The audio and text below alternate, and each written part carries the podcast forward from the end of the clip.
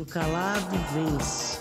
Cultura, valores. Do calado vence. Pelo amor de Deus, faz isso por mim, cara. Do calado vence.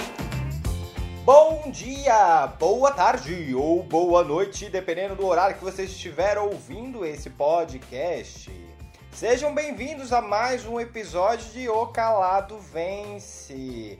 Eu sou o Guilherme, filho da dona Silvana e irmão do Gabriel, e esse podcast aqui é em família. Então, se você chegou aqui pela primeira vez, eu aconselho você ouvir outros episódios também para você entender como é a nossa família, porque é uma família meio doidinha, meio fora de série, né? E vocês vão entender isso agora, falando com o Gabriel e com Dona Silvana. Bom dia, boa tarde, boa noite. Você que está chegando agora, sou a Dona Silvana, mãe do Guilherme e do Gabriel.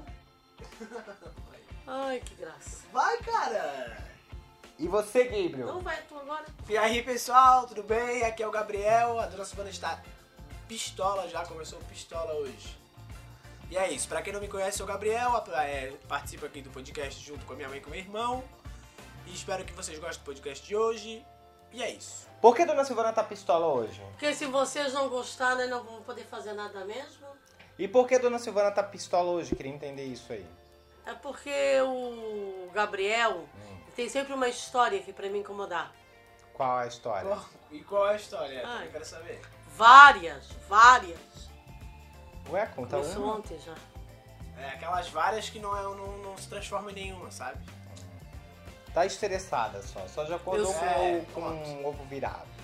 É isso. Então tá. Pra gente começar. É assim, ó.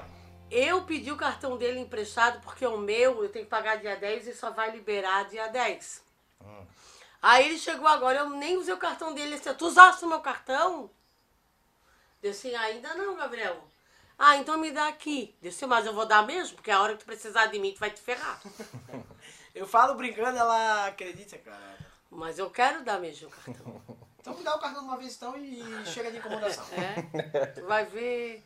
Eu não vou falar nada aqui, que eu ia falar um negócio agora. Então tá, olha só, pra gente começar a entrar, né, adentrar no episódio de hoje, porque hoje tá muito animado. Hoje vai ser um episódio muito legal. Por que eu digo isso?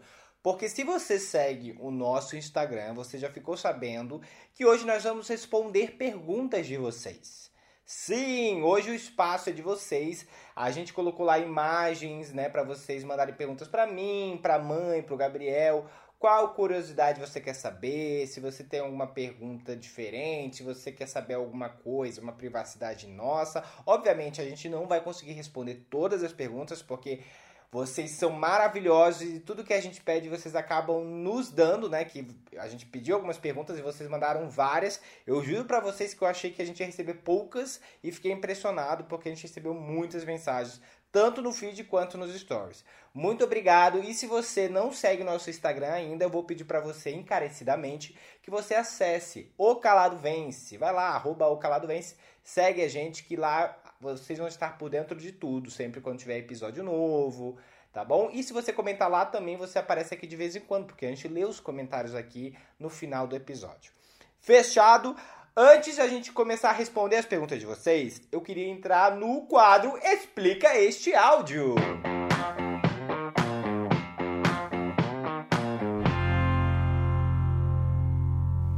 no episódio de hoje, no Explica esse áudio, nós temos uma mensagem do nosso querido, amado, grandioso artista que faz as nossas artes do Calado Vence, que é o Petit Abel. E ele mandou aqui pra gente, ó. Petit, arroba Petit Abel no. Twitter mandou. Explica esse áudio. Odeio gente que faz. Odeio gente famosa que faz isso. Então a gente vai colocar o áudio e a dona Silvana explica pra gente. Eu tenho abuso de gente famosa que faz isso com as pessoas. Então, foi a história do Romero Brito. Que eu não, não tenho lembrança como foi agora, Guilherme. Tu devia de me mandar isso antes, né? Ah, querida, é assim no Aqui é improviso. improviso, minha filha, é no ao vivo. Eu lembro, deixa eu falar. Eu mandei esse vídeo pra mãe, é, já tem um tempo, óbvio, daquilo que aconteceu com o Romero Brito, que vocês estão sabendo, etc. E daí o que aconteceu, né? Aquele vídeo onde a mulher vai lá e quebra uma arte dele na loja. Então eu mandei pra mãe e expliquei a história, porque no fundo a, a garçonete, não era garçonete, eu acho que ela era dona de um restaurante Ela era a dona do estabelecimento. isso. E o Romero Brito foi lá, enfim, E maltra... meio que maltratou o funcionário dela, alguma coisa assim. exatamente, foi exatamente isso. Então, Isso, foi isso mesmo. ela voltou na loja dele e quebrou a arte dele lá na frente dele, todo mundo viu. Então, quando eu mostrei esse vídeo pra mãe e contei a história, mais ou menos aquela foi a tua reação, né, mãe? Então é isso, agora pode começar completar. Sim. Então, daí eu falei que eu já faria diferente, né? Mas ela não quebrou lá na loja dele. Foi na frente dele. Então Ela- eu faria a mesma coisa que ela, Ué, tu falou no porque vídeo... no áudio eu botei assim, né? Não, no videozinho tu falou no teu Quando eu conversei restaurante. com- Ah, sim. Se a obra dele tivesse no meu restaurante, ele tivesse lá naquela hora e tivesse é, feito aquilo com um funcionário meu, eu quebrava na frente dele, porque aquilo não ia valer nada. Porque assim, ó, é, as pessoas elas precisam ser respeitadas, se é funcionário, se é o dono, tá? Como ele quer que respeite as artes dele, eles também têm que respeitar as pessoas, tá? Respeitar? E isso é o mínimo que ele poderia ter, educação. Achei muito mal mesmo. Até, vou ser bem sincera, era uma pessoa até que eu. Assim, tinha um, achava o tale, bem talentoso, assim, é, é, eu, como é que eu vou falar? Admirava. Admirava. Mas agora eu não consigo olhar uma peça do Romero Brito e pensar nessa história. Qual outra atitude de famoso que você não gosta? Tipo, assim, os fãs, né? Às vezes tem fãs que pedem, ah, vão, é, pode bater uma foto. E eu já vi muita gente, assim, já ouvi, vi não, tô mentindo. Então não minta, por favor, que esse podcast aqui é, é- é sério e... pessoas dizendo assim, ah, é, ah, eu vi que ele fez uma cara feia. E assim, ó, o, fã, o artista, hoje tá bem claro isso, antigamente não tinha. Antigamente, assim, ó, a pessoa que fazia sucesso realmente era uma coisa que era, é, é um talento, né? Tele, só tinha televisão, agora já temos as redes sociais. E hoje, isso tá bem claro que nós somos em seguidores. Então pode ver que qualquer coisa que o artista faça, se ele faz uma cara feia, que também às vezes é tem dois lados, né? Que às vezes a pessoa não tá bem, a gente também não entende. Mas daí chega e fala, ah, eu não tô bem hoje. Né? E a outra pessoa que pediu a foto, ela também tem que compreender. Mas tem pessoas que às vezes ela inicia. Ninguém, ninguém fica famoso é do- da noite pro assim, ai, já é, já nasceu famosa, a não ser que tenha muito dinheiro, que já tem o pai, já nasceu em berço de ouro, tudo bem. A Sasha nasceu famosa. Mas todo famoso tem uma história. Tudo bem. Mas às vezes é muito mais humilde daquele que, que ficou famoso é, repentinamente assim e, e trata as pessoas mal. Eu não gosto disso. Eu acho que o fã ele merece ser bem tratado. Eu acho que ele dá esse retorno para o artista. Embora nós que somos fãs, nós também temos que ter o retrovisor de de olhar e, e pensar assim, ó, poxa, eu também não posso exigir muito dessa pessoa. Entendeu? Porque tem gente que quer exigir demais. E não é assim. Ah, entendi. Então, então tá bom, tá respondido, né? É isso aí. E agora nós vamos entrar, assim, neste momento que nós vamos responder vocês, os nossos ouvintes, a nossa família que cresceu, a nossa família Calader. E vocês mandaram muitas perguntas. Olha só, já vou aqui botando mesmo. É, é pratos quentes, eu ia falar panos limpos. É pratos quentes? Pratos limpos. Pratos, Pratos limpos. pratos limpos? Nossa, eu confundi Não tem tudo. nada de prato quente não, Guilherme. Vamos dizer que é isso. Vamos botar em pratos limpos, é isso? Panos quentes. Não, sei lá. Enfim, galera. é isso aí, tá? Se vocês entenderam. Ó, eu quero dizer aqui pra vocês que nós não vamos conseguir responder todo mundo. Mas quem sabe a gente guarda essas perguntinhas para um próximo e tal, respondendo 2.0, fechado? Então, se a sua pergunta não foi respondida aqui, por favor, não fique chateado, ok? Não foi porque a gente. É porque realmente não deu. Então vamos para a primeira mensagem. Vamos lá. Aqui nós temos uma mensagem da Ja. Ó, e vocês também que têm. Vocês dois que estão com celulares, se quiserem ler algumas perguntas, vocês podem ler também, tá, gente? Não deixa só para mim. Tá. Tá bom? Vamos lá então para a primeira mensagem. A primeira mensagem é da Jaque Underline Alberton. A pergunta aqui não quer calar. Dona Silvana já ganhou o relógio, hein, Guilherme? Dona Sil, quer responder? Fala, Guilherme. Sim, já dei. mentira, gente. Então tu vais, Não é, mentira. vais mandar o dinheiro todo mês. Não é, porque assim, como eu falei pra vocês, a pandemia chegou, eu não fui pra Floripa desde então, então eu não consegui comprar ainda o relógio, entendeu? Mas eu acho que a mãe, como ela é uma Gente, pessoa mas ansiosa, ela eu comprou. comprei. Exatamente. Ela não esperou. Comprei sim. Porque eu, como eu falei pra vocês, eu, eu era contra ela ir na loja, mas ela foi lá e é isso aí. Eu não comprei naquela loja, Guilherme. Ah, não comprou lá? Não, comprei em outra que eu fui no mercado e tinha uma loja, uma relojoaria, relojoaria ali embaixo. Aí eu passei e vi o relógio vermelho. Eu não podia deixar passar essa oportunidade. E tu tá usando ele agora? Meu Deus, eu uso direto, não é, Gabriel? Aham. Que horas tem? Viciada agora em usar Que horas relógio. tem? Ah, agora ela não tá Não, usando, agora usa eu direto. tirei. Eu uso direto. Que horas Aspas. tem? 5 e meia. Cinco, vai dar 5 e 35. Entendi. É, olhando no meu relógio. Vamos lá, que Mas a- eu vou bater uma foto pra mostrar pra eles. Ah, é boa. Tira uma foto e a gente posta no Instagram pro pessoal ver o relógio. Então vamos lá para a próxima mensagem que é edu.acu. Como o Gabriel se descobriu heterossexual? Foi fácil para dona Silvana aceitar? Quando o Gabriel saiu do armário? Vai lá, responde, Gabriel. Vamos lá. Ah, pra mim foi muito tranquilo ah, quando eu me descobri heterossexual. É, eu era jovem ainda, tinha uns 10 anos. Beijei uma menininha. E gostou. E fiquei feliz. e se apaixonei por uma menina. E desde então, sempre fiquei com meninas. E, aí- e aí, como que foi pra você, mãe, descobrir que o Gabriel era hete- heterossexual? Olha, pra mim não, não tem nada de. Não, foi normal. Ah, hipócrita, hipócrita. Eu, na verdade, o Gabriel, quando ele. Não, Ele era jovem, verdade, Vai. ele não arrumava namorado, eu achava até que ele era gay. Sério? Ah, não, é que pra ela tem que arrumar namorada, não pode ficar. Não, na- é porque eu pensava assim, ele, era- ele não saía de casa. Que não saía de casa, mãe. Eu saía todo final de semana e ia pra praia. Ah, mas tu era, tu era assim meio fechadão. Não é, fechadão na tua frente. E tu acha que os gays não saem de casa, que eles são clausurados? É, não é. Guilherme, primeiramente, vamos falar as coisas certas aqui, É. porque a gente tem bastante ouvintes e eu tenho. E, meu Deus, eu não jamais quero desrespeitar alguém aqui, tá? Ah, É o, que, é o seguinte, tudo que eu passei contigo, é. Toda mãe que tem um filho gay, ela já conhece desde pequeno.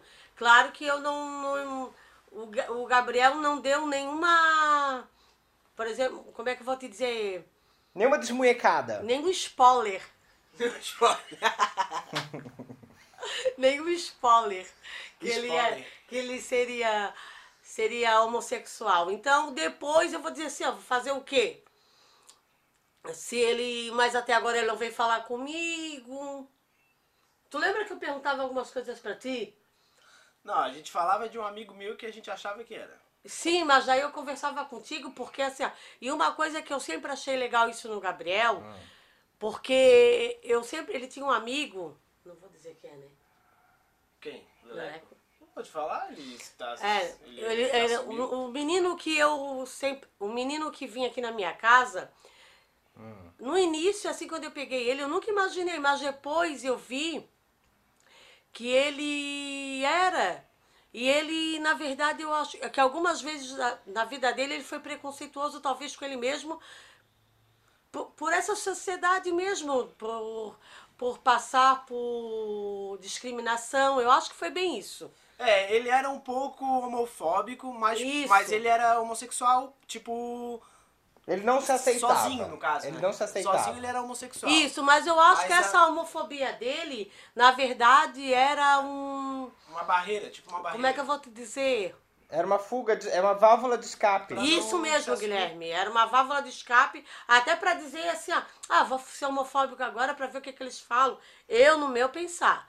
E um dia eu, eu, eu peguei o telefone, foi uma situação que aconteceu, e eu disse pra ele, rapaz, vai se assumir, vai ser feliz. Daí depois daquele, depois do que eu falei pra ele, eu não sei se bateu na mente dele, depois eu descobri que ele tinha se assumido e eu fiquei super feliz. Porque as pessoas têm que vir nesse mundo pra ser feliz. Não é pra estar tá agradando O que ninguém. aconteceu é o que acontece com muitas pessoas até hoje, né, na verdade. Sim. Hoje tem muito homem, tem ho- homens que são casados, tem várias pessoas é, que não se Sim, assumem, que são escondidas. Sim. E elas são preconceituosas pra se esconder das pessoas, sabe? Pra dizer assim, tipo, se eu for preconceituoso e dizer que eu não gosto, a chance das pessoas descobrirem que eu sou é muito menor. Então eu acho que o- é, eles usam isso como uma válvula, eles usam um preconceito pra não se aceitarem, entendeu? Eles não se aceitam. Como eles não se aceitam, aquilo fica tão é, dentro da cabeça, aquilo é uma guerra tão doida dentro da cabeça da pessoa que ela não consegue entender que Meu o que ela Deus. tá sendo é, é preconceituosa com algo que ela, Ela é. mesma tá. Isso, com ela mesma. Isso. Exatamente. Então, isso acontece muito com muitas pessoas, né? Aham. E o Gabriel, a gente conversava sobre isso, daí eu até achei que, de repente, vou saber, né? Mas ele não falava nada, ele não dizia nada. E até um dia que ele me falou assim, ah, mãe, eu também acho, porque aconteceu um fato lá que deu, deu bem entender, assim, que, que ele era. Mas, mas o que eu acho, sempre achei legal isso no Gabriel, que ele nunca teve preconceito com ninguém, que mesmo, mesmo desde novinho ele já andava com ele, em nenhum momento, até muito pelo contrário. Hoje eles andam juntos, eles, eles têm uma amizade legal com o marido dele, né? É, eu nunca conversei muito com o marido dele porque a gente nunca Sim, mas- junto, mas vocês já se lógico que- conversaram, claro, né? Lógico que já conversei com ele, lógico. E, e o Leleco, meu Deus, eles são super amigos, assim. e- É, mas depois que ele se assumiu, tipo, demorou um tempo pra ele vir conversar com a gente e tal. Porque parecia que ele achava que a gente tinha um certo preconceito, você sabe? Pois é, louco, né? E eu já era assumido. Sim. Ah, não, não, não preconceito. Digo, tipo, vergonha, talvez. Não, é, porque nosso preconceito não. É, não, falei, me expressei errado. Ah, tá. Mas, tipo. ele- De certo, ele, acha, ele se sentia vergonhado, sei lá. Daí, depois de um tempo que ele começou a falar, ah, ah, eu e o. Qual é o nome da namorada dele mesmo? Ai, como é que é o nome? Ah, esqueci, Au- Aura. Ah, eu não sei o nome do namorado dele que eu nunca tive conversas. Eu achei que tu tinha amizade com ele. Não, com o Leleco. É que eu nunca fui na casa do Leleco. Ah, mas o Leleco vem aqui direto. Lá, o então. Leleco vem aqui direto? Mas ele já veio ali na outra casa, Sim. né? É, que não. Sei lá, eu falei três vezes com o namorado dele. E hoje eu vejo o Leleco uma pessoa assim, ó, sabe quando tu tira uma mochila das tuas costas, uma mochila pesada? É um- assim, então eu acho, eu vejo hoje ele assim leve, assim, isso me deixa feliz, entendeu? E o menino que ele está assim é maravilhoso, porque eu também não tive o prazer assim de estar conversando direto, até porque eu sempre falo que as portas estão abertas, mas eu acho que eles trabalham muito. Mas é, pelo que ele fala, né, do menino, ele pelas conquistas que eles já fizeram, então, meu Deus, é um menino maravilhoso. Então tá, respondido, né? Então agora vamos para a próxima pergunta que é Ocupa Daniele, que ela perguntou o seguinte: Oi, queridos, amo o podcast. Se tá autorizado perguntar, bora lá. Já aconteceu alguma situação de ciúmes entre o Gui e o Gabriel com a dona Silvana? Parece que vocês são bem tranquilos, mas queria saber se já teve ciúmes aí. Hahaha. Manda beijo pra mim, dona Sil. Vamos lá. Qual é o nome dela? É, Ocupa Daniele, deve ser Daniele, né? Daniele. Beijo, Daniela. Beijo, Daniele. Vamos lá, eu posso responder? Depois o Gabriel completa. Pode, pode. Eu vou ser sincero, eu nunca tive ciúmes da mãe com o Gabriel. Nunca. Eu sempre fui muito tranquilo quanto a isso. Mas eu já fiquei sabendo que o Gabriel teve. Então vai, agora é tu, não, Gabriel. mas assim, ó, agora deixa eu, deixa eu falar a minha situação, né?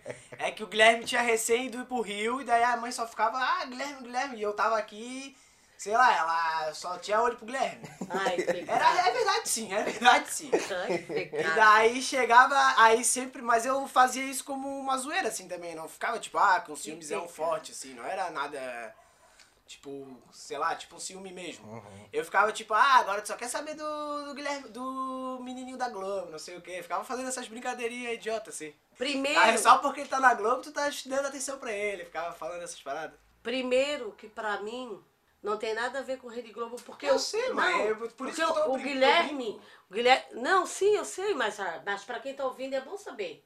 Sim. O Guilherme foi pra Rede Globo lá trabalhar lá, era o sonho dele, né? Já contei essa história toda no podcast. Eu não falava para as pessoas que ele estava lá. Não falava. Ué, mas nem- Sabe, meu filho tá morando no Rio. Sim, mas até as minhas amigas disseram assim, meu Deus, tu nunca falaste, né? Depois que eles viram o Guilherme lá no BBB, Ah, ela sabe, teu filho trabalha na Globo, tu nunca falou. Nunca falei. Porque pra mim, eu acho que é uma conquista dele. é, Parece que a gente tá se exibindo, se for falar. Claro que é um orgulho. O orgulho que eu tenho é dele ter realizado o sonho dele. Mas onde tá lá dentro da Rede Globo? Sim, sim, mas eu Entendeu? falava É uma conquista uma- dele, né? E outra coisa, tu sabes muito bem que quando que o Guilherme estava sozinho e foi Mãe, eu, eu tinha 15 anos, eu acho. Sim, Eu e falava... eu nunca. Agora eu quero que vocês falem aqui na frente das pessoas, já que Tá, vamos lá. já que os ouvintes perguntaram, eles- estão querendo saber. Eu nunca dei margem para dizer assim, ah, eu gosto mais de ti. Claro, existe uma preocupação porque o Guilherme está longe. Até hoje eu sou assim Lógico, e hoje eu não sou de boa. né?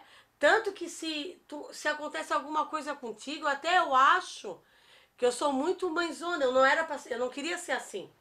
Queria deixar mais assim, ó, vocês. Ah, não tô nem aí. Eu não consigo. Entendeu? Hum, entendi. É igual eu falo pro Guilherme, Guilherme, eu não vou ligar mais pra ti. Aí eu chego no outro dia assim, ah, vou ligar, vou ligar, vou esquecer isso aí. E tu é a mesma coisa, olha, guri, eu vou te deixar se virar sozinho, tu vai ver só. Daí aqui a pouco, daí, Gabriel, deu certo lá? Eu não consigo, entendeu? É. Mas uma hora vocês vão ter que andar com as pernas de vocês. Aliás, já ando. Mas a preocupação de mãe eu acho que é de todas as mães, não adianta. O filho, para a mãe não existe o filho que ficou velho, com 50, com 40. Eu acho que a preocupação é a mesma. Ah, mas era a época do aborrecente lá, e daí também tem, tem que ver isso. Meu Deus, mas o, Guilherme, o Gabriel, o Gabriel tá, tá tratado a pandeló. Eu acho que eu nunca Ah, tive ciúme do Gabriel, porque eu sempre fui o, o irmão mais velho. Eu acho que é dificilmente o irmão mais velho sente ciúmes do irmão mais novo. Eu acho que o contrário é mais fácil. Porque o irmão mais velho já tá naquela outra, já tá numa outra fase, já passou da, toda aquela fase da, da sozinho, né? Porque assim, querendo ou não, eu passei um tempo é, com a mãe e o Gabriel não existia. Então acabou que eu meio que eu entendi, eu sabia. E também eu sempre vi o Gabriel muito como eu, eu tinha também uma coisa muito de proteção, né, com o Gabriel, porque ele era o meu único irmão na época. Hoje eu tenho uma irmã por parte de pai, mas na época ele era meu único irmão, então eu abraçava, eu sentia, eu sentia que como que eu tinha que proteger ele, entendeu? Então o ciúme pra mim nunca é, entrou, nunca teve esse mesmo. espaço. Porque ter ciúme pra mim era como se eu estivesse criando alguma coisa ali que na minha cabeça não estava clara. Na minha cabeça que estava clara é que eu queria proteger ele. Então, qualquer coisa que vinha pra agregar a ele, pra mim era melhor ainda, entendeu? Às vezes até queria que a mãe, tipo, focasse mais no Gabriel. Então, tipo, eu sempre fui mais assim, porque eu sempre quis, tive essa proteção pelo Gabriel, né? Porque eu acho que isso é muito do irmão mais velho, eu acho que é natural. É a mesma coisa que o Gabriel tivesse um, se tivesse um, um irmão hoje mais novo, né? Se a mãe tivesse um filho agora, por exemplo. Eu acho que teria o mesmo comportamento, sabe? Eu acho que a parte do ciúme não ia rolar. Agora, é bom falar, né? Porque é sempre bom falar aqui. Eu, vou já tive um ciúmes, sim. Olha só pra vocês saberem, olha só que coisa louca. Eu já tive ciúmes, mas não foi do Gabriel. Eu já tive ciúmes do Rodrigo, que é o meu tio, que a minha mãe, como meu tio, ele passou por um momento muito difícil, que era irmão da minha mãe de, né, com drogas, etc, Dependência dependência química. química. É, eu sentia que a mãe, ela focava muito naquilo, e eu senti quando eu senti que eu, eu precisava dela em algum momento e, eu- e como o Rodrigo estava passando por um problema muito difícil, ela deu muito mais foco no Rodrigo e naquela época fazia sentido pra ela. Mas nessa Naquela é, época também a, a mãe era mais mãe do Rodrigo do que a própria avó, né? isso, exatamente. Então acabou que tipo assim que eu me senti, sim, na- nessa época eu lembro que eu sentia muito ciúme. Muito ciúme. E daí que foi na mesma época também que depois do Rodrigo, a, minha, a mãe ajudou também as crianças. E eu também tive um pouquinho de ciúme das crianças também. Porque, querendo ou não, é, o Gabriel. Eu não era na idade. Eu não tinha a idade delas. O Gabriel tinha a idade delas. Então o Gabriel conseguia ser amigo de todos eles. Conseguia, tipo. é, e eram todos meninos. Socializar. é, socializar. E eram todos meninos, não tem problema nenhum. Mas para um menino que é gay, é mais difícil de se enturmar com meninos héteros. Né? Quem é gay sabe disso. Então acabava que eu não tinha muito ali uma, como se fala, uma identificação, porque enquanto eles iam jogar futebol, eu não gostava. Então acabava que eu tinha mais ciúme deles do que do meu irmão, por exemplo. Né? Mas hoje, gente, pelo amor de Deus, eu tenho o maior orgulho de tudo que a mãe fez, de tudo que a mãe, tipo, é, é, ajuda- de como a mãe ajudou o Rodrigo, de tudo. Hoje eu tenho zero esse pensamento na minha cabeça, porque é, é aquela coisa, né? A gente vai trabalhando pra gente entender o que tá passando na nossa cabeça. Depois de muito, né, fazer grandes, fazer terapia, etc., a gente vai resolvendo isso. Mas enfim, tá É, eu também, só tive ciúme mais do Guilherme só, tipo, uma época bem pequena. Foi quando ele foi pro Rio e a mãe realmente estava bem preocupada com ele e dava mais atenção pra ele, assim, querendo ou não, né? Claro que merecidamente ela dava mais atenção pra ele. É, isso, mas passa, Mas gente. também é. era, eu era adolescente na época, sei lá, Super passa, aí. acontece. Então vamos lá. Próxima pergunta é da. Então, mas a questão do meu, a questão do meu irmão, né, do Rodrigo, é que quando ele se envolveu com essas coisas, ele era muito novo. E eu queria, a minha, a minha ajuda sempre foi tentar livrar ele daquilo. E, infelizmente eu não consegui porque isso se perdurou muitos e muitos anos, né? E assim, às vezes eu me pego pensando sozinha, fico pensando. Eu tenho muita culpa disso, sabe, Guilherme? Assim, quantas vezes eu tive que deixar meus filhos de lado para ajudar ele? Claro que, porque o Rodrigo hoje ele está com 40 anos, é, às vezes ele, eu acho um pouco assim de ingratidão, mas embora a gente, nós seres humanos, eu, eu, eu vou dizendo que nós, porque eu me coloco, eu me coloco também nesse plural, que assim, ó, que a gente faz as coisas para os outros esperando alguma coisa em troca. É, mas isso é um defeito teu, tá, mãe? Posso te dizer. É sim, eu, eu sei disso. Mas não que eu espero, juro por Deus. Não é que, que eu queira que faça pra mim. Mas pelo menos assim, poxa, eu vou parar de usar isso, vou. Poxa, ela lutou tanto por mim, né? E às vezes eu vejo assim, às vezes ele meio mal criado ainda. Isso um pouco me dói, porque assim, ó, querendo ou não, foi um- uma boa parte da minha vida que eu fiquei. Eu tive um filho que não era meu. Tanto que muitas situações da vida dele, quando acontecia de, de me chamarem, ele não chamava a mãe, ele me chama, ele chamava eu. Sim. Ele, algumas situações da vida, ele disse assim, ó, ah, ela é minha mãe, Sim. entendeu? Aham. E a minha mãe, talvez ela não fez essa parte porque eu não deixei. Eu não culpo ela. Não culpo mesmo, porque talvez eu não deixei ela fazer. Aí quando ela viu que eu estava fazendo e estava fazendo bem feito, é, eu tirei, na verdade, um fardo que era dela e botei nas minhas costas. É, que é, que daí a gente vai entrar numa questão, porque isso aí eu já te falo desde, olha, desde de quanto tempo? Acho que desde quando eu tinha uns seis anos de idade, né? Eu acho. Desde criança que eu acho que eu falo pra mãe. Um jovem Oh! gênio. É, não, mas é, querido, porque assim, essa daí, ela pega todos os problemas dos outros pra ela, tá? Isso eu já Ah, vou explanar aqui. Não pego mais assim. Mas de vez em quando Não pega pego mais. Estou melhorando bastante. Tô mesmo. Eu tô me amando mais. Ah, também, depois de tanta tô- porrada que levou.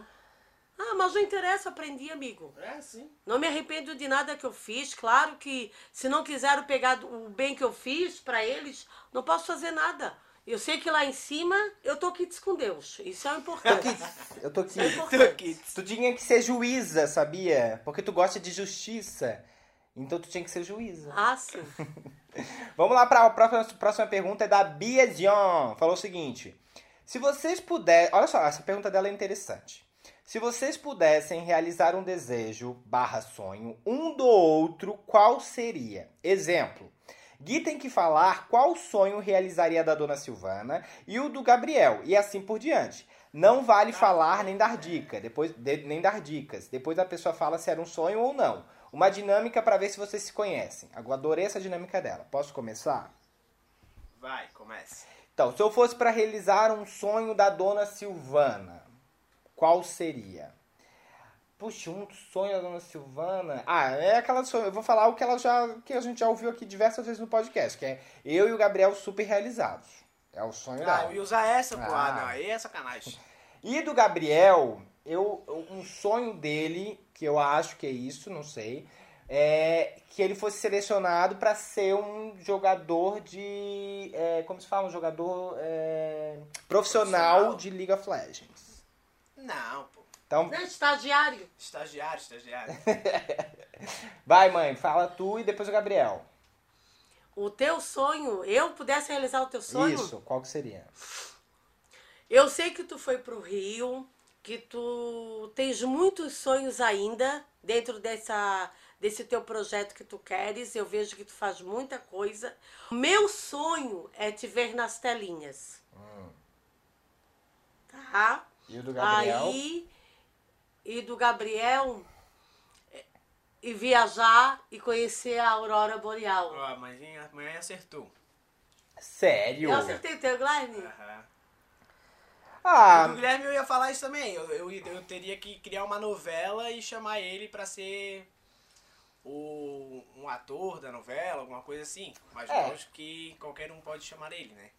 Já fica Se bem que ele já tem ele já tem todo esse perfil. Sim. E daí o da mãe seria eu e o Guilherme realizar o sonho. O Guilherme vai pra novela, eu vejo a Aurora Boreal, pá, viajo o mundo e é isso. Ela tá E eu feliz. e o meu, É isso? Ah, Não, o teu tô sonho é esse, não é esse? Agora é esse? qual que é o teu sonho, mãe? Mas quando eu falo meu sonho, Ah. pra, quando eu falo meu sonho, é tudo bem. É ver vocês realizarem, mas uma coisa é vocês dêem um sonho pra mim. é vocês estão sendo egoístas. Ah, e ganha, fala é ganhar na é Mega, então. Então é ganhar na Mega. Cara, se eu ganhasse na Mega, meu Deus, eu nem vou dizer porque não posso. Ai, mas ia ajudar muita gente. Então- Agora não pode fazer então uma ação. Não, eu ia dizer assim que é tanta coisa que eu tenho na minha mente. Ah, tá.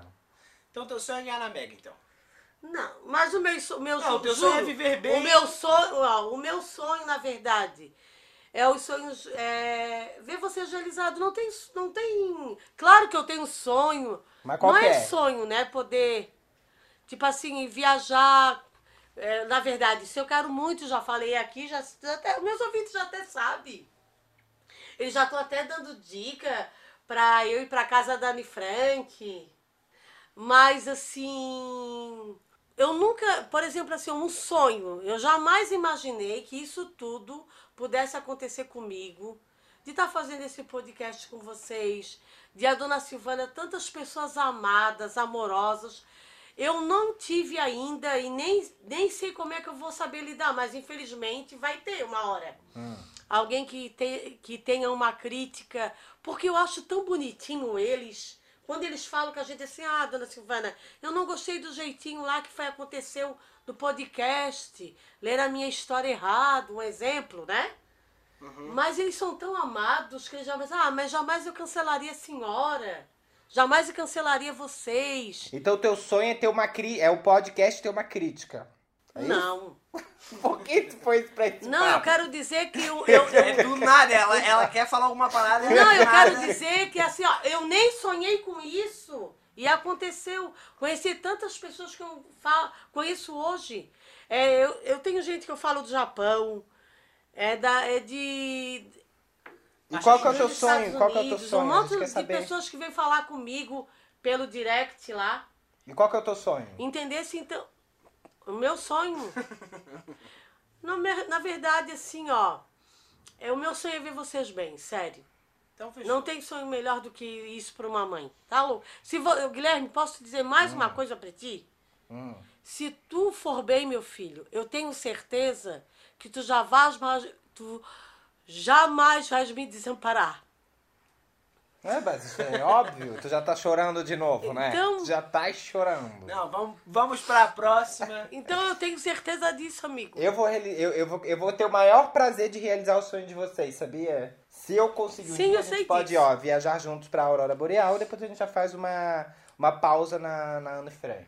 Fechou. Eu sei disso aí. Bom, o meu sonho, né, já que vocês não falaram, é. Eu tenho muitos sonhos, eu sou uma pessoa muito sonhadora. Eu amo sonhar. Eu acho que a melhor parte da vida é sonhar. Eu acho que podem tirar tudo de mim, só não tirem meus sonhos. Pode, nem- eu posso nem realizar eles. Mas sonhar pra mim é tão gostoso, é tão prazeroso. O, o próprio Henrique fala assim, porque o Henrique ele tá muito perto de mim, eu sempre falo pra ele, né, minhas viagens, meus sonhos. Ele sempre fala isso pra mim, que ele acha muito bonito como eu sonho, porque eu tenho prazer em sonhar. Não é uma coisa assim que eu sonho e sofro, sabe? A pessoa que sonha e fica aquilo, ah, eu preciso, eu preciso. Não, eu falo pra ele, o meu prazer é sonhar. Às vezes pode não realizar, mas só o fato de sonhar é tão bom, é tão gostoso, que isso me dá uma, uma certa liberdade de viver, sabe? Então, assim, claro, o meu sonho hoje, eu tenho vários sonhos, né? Mas o meu sonho hoje é eu conseguir escrever uma série e conseguir um papel nessa série para TV ou, sei lá, para um, uma- um streaming. Eu quero fazer, escrever uma série onde eu esteja atuando nela. Esse hoje é o meu sonho. É, mas o Netflix ele aceita vários roteiros, pô. É, então, eu, eu realizei metade desse so- sonho fazendo o desprogramado, né? Mas agora eu Aham. quero para ir em um outro nível, que eu fiz pro G-Show, agora eu quero fazer pros streamings ou pra TV. Vai que, vamos ver, né? Um dia dá certo. É, vamos lá, vamos para a próxima pergunta então. Eu tenho uma pergunta aqui da Fabs SOZ. Dona Silvana sempre quis ter filhos ou ela já pensou ter uma menina? Bom, eu quando eu fiquei grávida do Guilherme, eu achei que se viesse uma menina tinha te- teria até nome, Ariana. Eu ia colocar No Gabriel? esse nome. Não, teu. Meu, Ariana? Não, se fosse uma menina eu ia colocar Ariana. Em mim? Sim, Sério? sim. Não gostei. Ainda bem que eu nasci menino. E tu já tinhas o nome também, Guilherme. Mas eu sempre quis menino. Mas o Gabriel, se fosse menina, tu pensou qual que seria o nome dele? Sim, daí eu comecei com essa história do G, né? Aham. De, se tiver um filho Gabriel, se fosse uma menina era Gabriela. Se eu tivesse mais Mas, um menino. mas tu falou que meu nome ia ser Leonardo Leandro, sei lá. Ah, tá. A princípio seria Leonardo. Mas é porque eu queria muito Gabriel. Só que o. Ele tinha um primo chamado Gabriel também. Ah, tu já contou essa Mas, história meu aqui. Deus, era o meu sonho chama, o ser Gabriel. Daí eu pensei assim, ah, eu não vou, vou colocar Gabriel sim, não vou colocar Leonardo não. Arrasou, empoderou. É isso aí, não tem que ir na opinião dos outros. Menina seria Gabriela. Ah, E se fosse Jaime, seria Gabriel e Gustavo. GGG. Ó, a pergunta aqui da G.R.Quinha. Dona Silvana, como foi a sua experiência com gestação de parto? Então, a minha experiência como. Assim, quando eu tive o Guilherme, eh, foi tudo muito novo para mim, porque pensa bem, eu fiquei sozinha, né? Não tinha, não tinha aquele amparo, embora a minha família me acolheu muito, os meus pais, mas as pessoas elas fazem esse julgamento, né? Ah, ficou grávida, mãe solteira, e é isso. E eu, eu tenho orgulho de mim porque naquela fase eu tinha 17, não, eu tinha eu ia fazer 17 anos. E eu me orgulho de mim quando eu olho para trás e vejo, eu sou assim, poxa, eu já era uma mulher muito forte. Porque eu não queria saber, não, eu levantava a minha cabeça. E se alguém viesse falar comigo, eu respondia. Embora tinha, tinha dias que a gente tivesse mais machucada, né? Porque isso é normal. A minha mãe, ela teve o cuidado, assim, talvez para me proteger, assim, botou eu uma psicóloga. Tinha coisas que eu não concordava com a psicóloga, eu questionava. Então, eu me achava naquele momento, mesmo não falando desse empoderamento, né? Eu já me achava muito assim. Embora tem, tem coisas na minha vida que eu tivesse que ser empoderada e não fui. Mas naquele momento eu não, não, não, não se falava nisso. E eu fui muito assim corajosa, né? Quando eu fui para a maternidade, a minha mãe falou assim, ó, ai, vamos, vamos falar que, que o teu marido tá viajando. Eu disse, mãe, não precisa falar nada disso. Fui lá, tive o meu filho. Então eu me senti muito forte, porque no momento que eu mais precisava, e uma coisa interessante assim que porque a mulher quando ela fica grávida, ela fica mais sensível, né? E tinha algumas noites assim que eu chorava e, eu, e isso eu nunca me esqueço, sabe, Guilherme? Tu se mexia muito quando eu chorava. É porque eu tava dormindo e tu tava me acordando. Mas, eu, mas pelo contrário, pra mim era tu dizendo assim, ah, calma, tu não estás sozinha. Entendeu? Escutar, entender esse errado, então, mãe. É, mas eu nunca levei pra esse lado. Você disse, pô, tu chora pra caramba, pô. Agora que eu peguei no solinho. Ó, aproveitando o embalo, a Samira.carrafa perguntou assim, ó, qual gravidez foi a mais difícil, do Guilherme ou do Gabriel? a tua gravidez, eu vou dizer de, de sofrimento do parto, Hum. foi a tua. Porque eu fui pra maternidade, eu acho que era de manhã, eu acho que umas 10 horas da manhã, e fiquei só duas da madrugada. Muita dor. Sempre fui muito gentil, né? E o, Guilherme, e o Gabriel, como eu já sabia, como eu não é ma- marinheira de primeira viagem, fui mais esperta. Eu fui lá, não, não, eu não vou ficar não, moça, se não tá ainda, se não tem dilatação, vou pra casa. Daí eu fui mais perto, daí Profissional, ganhei. profissional. Ó, tem uma pergunta aqui que é do. É da. Não, da, desculpa. Da Mafê Chagas. Ela perguntou assim: O Guilherme e o Gabriel eram muito mal criados quando crianças? Beijos. Eu não era. Eu acho que eu Nunca era. foram mal criados comigo quando criança. Ficaram mal criados depois de adultos. Ai, me poupe. É? Não, é que a gente deixou de ser idiota, eu acho. É. né? Não, Mas, eu, assim, eu acho que era um nunca pouco mal criado com a mãe. sim. contrário. Tá, deixa eu falar. Hum, vai. Eu sempre que eu pedia para eles fazer as coisas, eles faziam, embora com chantagem, mas faziam, dizendo que a minha amiga vinha me visitar para ajeitar a casa. Só assim que eles limpavam a casa para mim. É que assim, a mãe nunca foi uma pessoa que ela falava a verdade pra gente. Isso deixava, eu acho, a gente, tipo, super Não, não, eu irritado. gosto de vocês, é isso. Não, Não, vou, não. vou botar- mostrar um eu exemplo. amo. Eu vou explanar aqui uma coisa que a, que a mãe fazia pra vocês entenderem.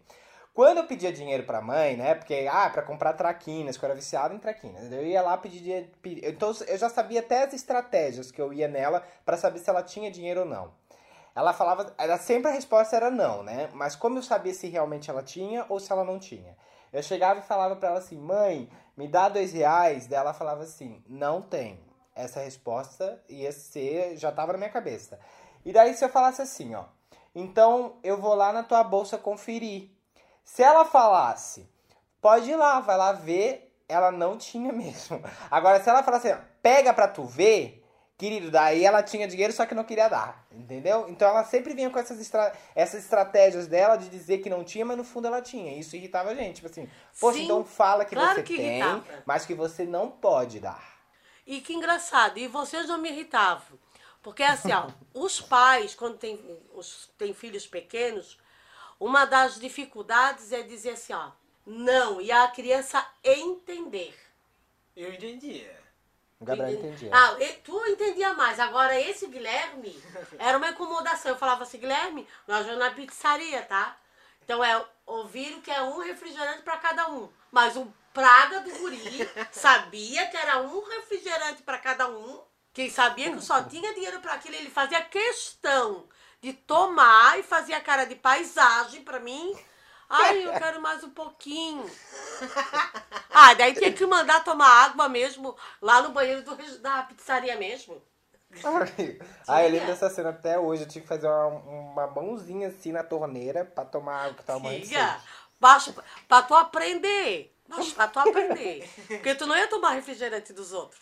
Deixa eu fazer uma próxima pergunta aqui que é muito boa. Da Aline Fernanda. Vocês iam no Bahamas? Porque eu ia, kkk. Deixa eu explicar para as pessoas. Bahamas é um. É uma boate que ficava muito perto ali de casa. Muito perto, que agora fechou. É, então, essa pergunta. Mãe, tu ia muito no Bahamas? Sim, ia direto no Bahamas. Eu só tenho lembranças do Bahamas quando, era, é, quando eu era criança. Porque eu lembro que tu, mãe, fazia muito evento lá com, as, com a creche. Ah, sim, e também no carnaval, né? Eu te levava. Isso. Carnaval As das únicas crianças. lembranças que eu tenho são desses eventos, assim, do bairro ou do, da creche.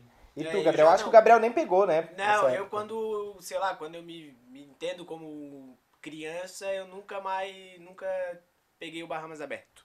É, Sim. foi fechado. Mas era uma época muito boa. É.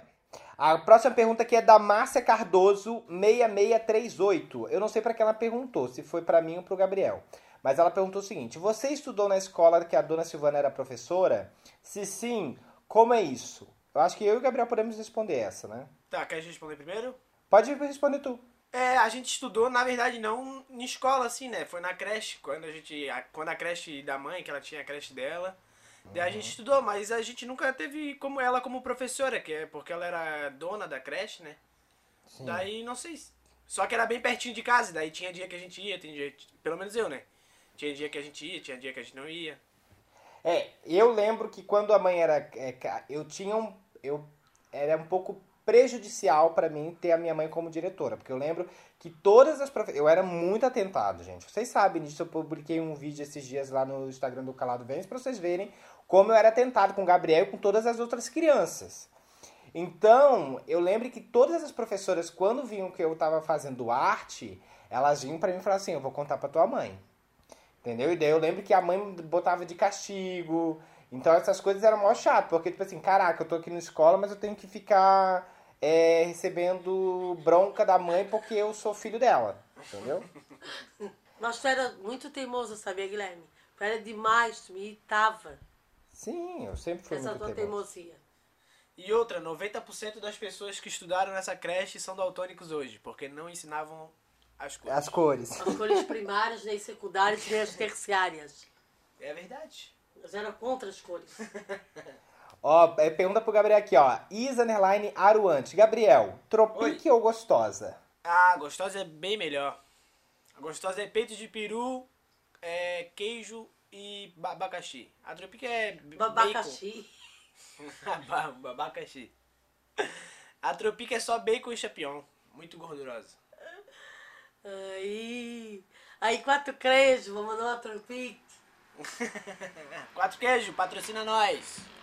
Arroba Márcia Cardoso 6638 também já perguntou pra gente, mas ela perguntou lá no Stories, ela perguntou. Guilherme, como é sua relação com seu pai? Ah, essa pergunta é bem interessante, porque eu conheci meu pai com, acho que foi com 6 ou 8 anos de idade, não lembro direito. Porque eu lembro que a Acho que mãe... foi uns 10 anos. Foi 10 anos não, mãe. Tá doida? É, Foi, foi menos, acho que foi menos.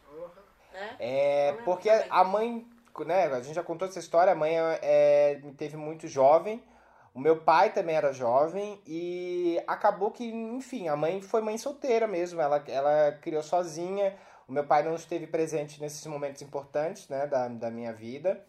E, mas chegou um momento que eu me questionei, questionei assim, tipo, ah, todo mundo tem pai, cadê o meu pai? Né? Então eu perguntei pra minha mãe, e meu pai e tal.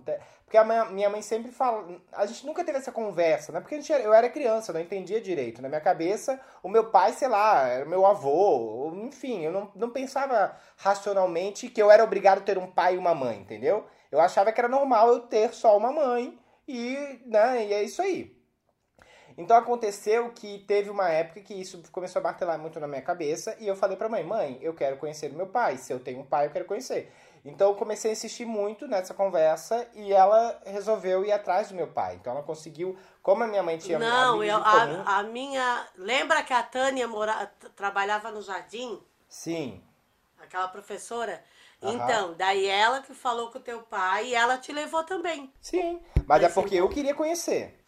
Ah, sim. Então, como a Tânia, tipo, era, era, trabalhava com a mãe e era amiga do meu pai, é, ele, ela fez esse, né, esse encontro aí, eu conheci o pai e tal.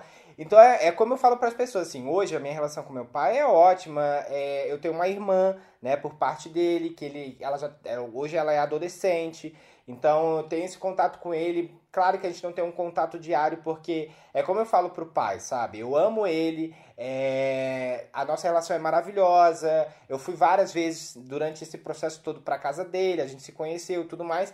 Mas é como eu falo e ele sabe disso. Assim, o fato dele ter perdido é, boa parte do início ali, né, da, do desenvolvimento como criança, é, ele perdeu um pouco ali, né? Então, assim, ele perdeu, eu perdi também, porque eu não consigo ter o mesmo, a mesma relação que eu tenho com a mãe com ele. Isso, isso infelizmente, foi um pouco culpa dele, né? Porque é, ele não esteve presente nessa, nessa época. Mas é como eu falei, hoje, né, como uma pessoa adulta, é, eu não tenho mágoa nenhuma, zero, zero mágoas. É, eu realmente sou uma pessoa, tipo assim, que eu. Aconteceu, é a minha história, fez parte da minha história. Minha história é assim, eu tenho o maior orgulho de como a mãe me criou, de como a minha história foi, de como a minha história continuou, né? Com, é, do meu relacionamento com meu pai. Hoje eu tenho uma irmã que eu tenho muito orgulho dela, que a gente conversa sobre ela. Então, pra mim, hoje é muito claro. Mas eu, eu, eu lembro que foi muito difícil esse processo de como é, eu conseguir, como conseguir ver um pai como pai, entendeu? Porque pra mim era difícil. Porque eu não tinha uma conexão ali íntima com ele, como eu tinha com a minha mãe de mãe, né? Então, pra chegar nesse nível, foi bem difícil, entendeu? Então, essa é a minha relação com ele. Enfim. É, mas a nossa relação é maravilhosa, não tem problema nenhum, é tudo, tudo perfeito. A gente nunca. bri- Acho que a gente brigou uma vez só, então foram, foi, foram problemas que aconteceram, mas já passaram. É isso. Vamos lá pra próxima! Bora. Ó, a tua madrinha perguntou isso. A Cláudia Ferreira de Souza perguntou: Tu ama a madrinha mesmo ela, no caso, euzinha, né? Ela falando, ser tão desleixada? Lógico que sim. Eu também não sou o, não sou o sobrinho perfeito. Sou desleixado O, também. di- o afilhado. Afilhado, é. Madrinha, o Natal ó. tá vindo aí. Ó, o Natal tá vindo aí, se quiser um presentinho. Ó, temos duas perguntas pro Gabriel aqui já, ó. Então vamos lá, pra Vamos lá. pegar o clima ainda, tu, tu vai responder tudo de uma vez. A underline Carol B. Lima falou: Como é ser o irmão, filho, mais novo? Olha, pra mim sempre foi tranquilo, até porque. Aí o Guilherme, a gente, sei lá, a gente, quando a gente era criança, a gente não tinha muito. A gente brincava, lógico, mas como eu. Brincava? Brincava, brincava em casa, sim. Brin- A gente brincava pouco em casa, sim, mas a nossa convivência era bem boa. A gente brincava, geralmente era no computador, ou brincava de lutinha, ou de desenhar, geralmente alguma coisa assim. E pra mim foi tranquilo. Nunca, teve, nunca tive problemas por ser irmão mais novo. Eu acho que muito pelo contrário, porque o Guilherme, o Gabriel, por ser mais novo, tu tivesse, fizesse muito esse papel de tu que ditava as regras para ele nas brincadeiras. Ele sempre se tu- com essa tua proteção, porque tu fazia isso, Guilherme, que era um pouquinho malvado. Sim, claro. Dizia assim, ai, se tu não ir lá não comprar pão de queijo, eu não sou mais seu irmão. É, ele Fazer fazia essa uma chantagem chantagem emocional pra mim, comigo. Claro, querida, proteção tinha um preço, né? Eu tive até que pagar psicólogo até hoje para tirar essa sequela do pão de queijo. Ai, que história, cara. Nunca me pagasse um psicólogo, ué. Tá bom? que isso aí até hoje o guri criou Não um come negócio. mais pão de queijo Ele não nunca. come mais pão de queijo, ele não come de jeito nenhum. Ai, que idiota. Ó, aproveita. Pra próxima. Ó, a próxima pra ti também, Gabriel. Vamos. É, o Ender.tks perguntou: Gabriel, você já sofreu algum preconceito de tabela por ter um, um irmão gay assumido? Não, não. Até por conta de eu ser hétero, tem umas piadinhas de vez em quando assim, ah, é tipo. Pessoal fala, ah, viado, mas não, eu também não vejo de uma forma ofensiva, assim, né? Tipo, ah, viado, não sei o quê. Mas eu sempre falo, ah, não vejo mal nenhum em ser, em ser homossexual ou viado, da, da forma que a pessoa fala. Porque ainda falo, meu irmão é e eu sou bem orgulhoso disso. Ele, ele já se assumiu e pra mim é um orgulho. Se ele é, se, se tu tá me chamando de viado, pra mim é uma forma orgulhosa de ser chamado. Boa. Mas isso. nunca sofri preconceito assim, de amigo, de nada, de nada. De nenhuma forma. Boa. Ai, olha essa pergunta é boa pra ti também, tá, Gabriel? Aí, ó, tá vindo várias perguntas pra ti. A Thay em Paz perguntou. Olha, essa pergunta é bem boa. Gabriel, se você descobrisse que Deus existe, o que você pergunta? Tipo assim, digamos que veio Deus e falou assim: Eu existo. Você viu. O que você perguntaria pra ele? Olha, primeiramente eu ia pedir desculpa, né? Por não ter acreditado nele esse tempo todo. Cara, perguntar, não sei o que eu perguntaria, não. Aí Deus ia falar assim, Eu ia perguntar ó. como é que foi criado a terra, a natureza. Aí Deus ia falar pra ti assim, olha, Gabriel, eu aceito as tuas desculpas, mas meia hora da... pra falar contigo daqui a pouco. Que a tua mãe a vida inteira falou de mim. tu não acreditou nela? A vida inteira ela falou de mim? Ah, Gabriel, dá um tempo, meia hora aí sem falar contigo. Toma um bloco, Gabriel. E outra coisa, Gabriel, só, vá, só vou te perdoar por causa da dona Silvana. Ah, não. Ah. A pergunta agora é pra ti, mãe. A CC Cibele perguntou: A dona Silvana já foi muito namoradeira? Não, foi muito tranquila até. Caseirona. Muito tranquila. Muito mesmo. Tu não teve vários namoradinhos? Não, foi bem tranquila. Eu gostava de. Na verdade, eu vou ser bem sincera, que eu, go... eu gostava mesmo de curtir com as minhas amigas. Porque assim, ó, por exemplo, teve uma vez que a gente foi pro Bahamas. Ah.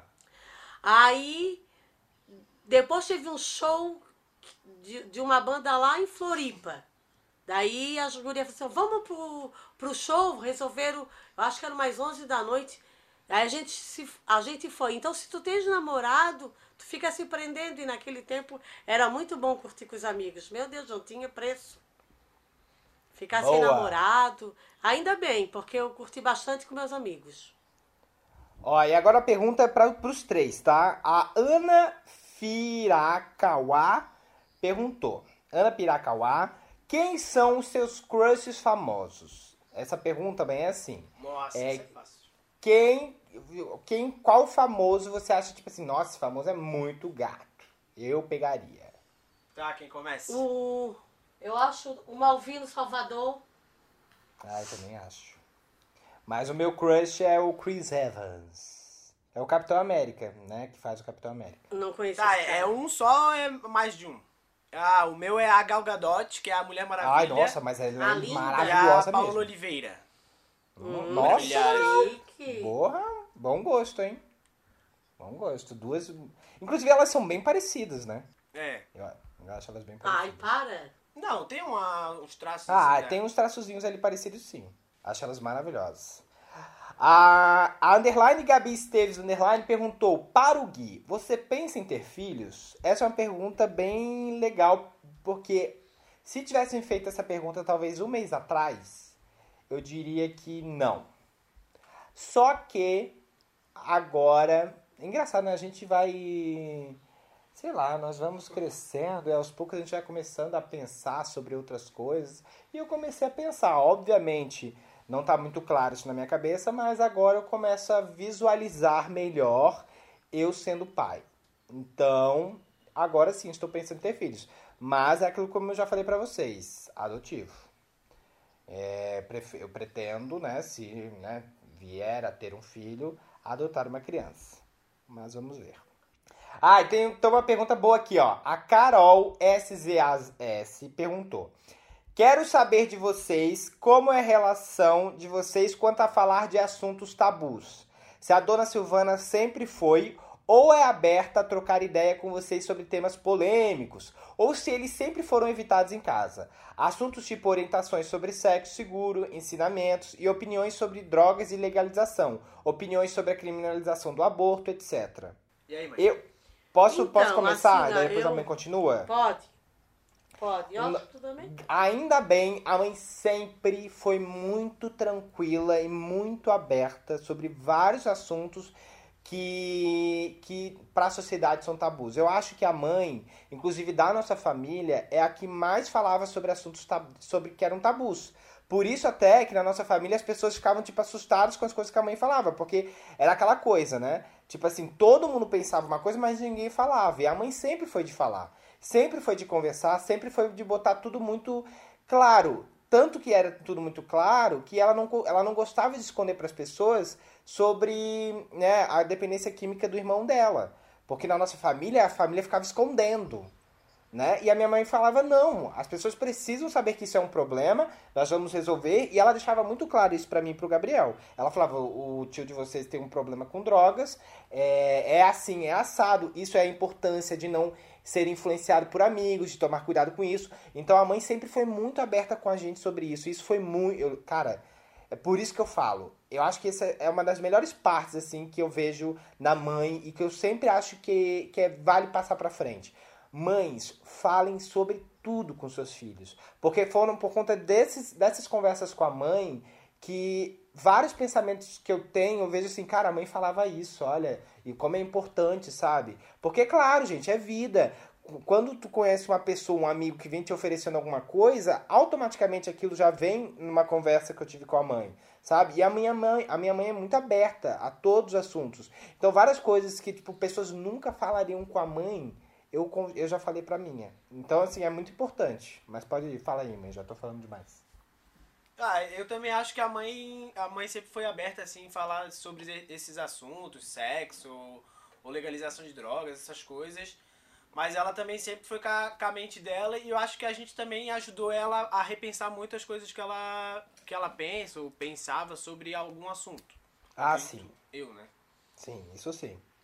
É porque assim, ó, quando um filho, quando uma mãe vai fazer alguns questionamentos para o filho, e ela mais ou menos já sabe as perguntas, ela nunca às vezes quer saber, ela nunca vai dizer que ela está preparada para as verdades.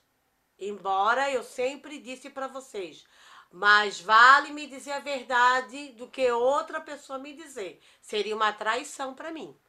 Do jeito que eu sempre falo com vocês. Então, eu já conversei com o Gabriel, ele já me falou coisas que eu falei assim, putz, agora o que, que eu vou responder, meu Deus? Ai, meu Deus, por que isso comigo? Entendeu? Saía, refletia, vinha. Porque a gente, mãe, ela, a gente idealiza às vezes uma coisa para os filhos, mas a gente não sabe que os filhos vão caminhar e encontrar obstáculos. Então a gente tem que estar preparada para muita coisa, até para ensinar. E o meu irmão, essa fase que eu passei por ele, foi muito triste, porque o meu irmão se, se envolveu mesmo, foi pro fundo do poço, gente. Aproveita e fala que ele tá E hoje, graças a Deus, meu Deus, ele tá bem, né? É, daquele jeito que ele tava. Meu Deus, hoje eu posso dizer que ele tá muito bem. É uma nova pessoa, né? Mas assim, imagine, eu era, era o meu sonho, sabe? É, é, saber que um dia ele tivesse melhor e hoje, graças a Deus, ele tá assim. Então, jamais eu queria aquela vida para os meus filhos. Deus o livre. Então, ver aquilo tudo ali, eu sempre estava falando para eles. Eu tenho muito medo. Porque, e assim, eu fico muito triste é, de pessoas também que não são aceitas, né?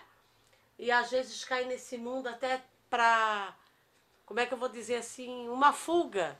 E então por isso que eu digo para as mães assim, ó, escute o seu filho, não deixa ir para o lugar errado, aceite, porque homossexualidade não é nenhum defeito, gente, pelo amor de Deus. Então aceite os seus filhos, é, respeite, o ame. Se tem alguém que não aceita os seus filhos, mas se você aceitar, para ele já é tudo, pode ter certeza. E pergunta também, né, pros filhos, né? Porque às vezes numa conversa tu vai perguntando Isso é, coisas, às né? vezes tu, Às vezes falta da mãe perguntar também. é, às tipo, vezes Porque às vezes o filho ele fica tipo meio na dele assim, sem querer falar nada. Mas se a mãe pergunta, às vezes ele se abre. Ó, hoje eu estava conversando lá no meu trabalho com, com uma mãe que ela estava falando de relacionamento. Ah, minha sobrinha começou a namorar agora e teve uma desilusão amorosa, né?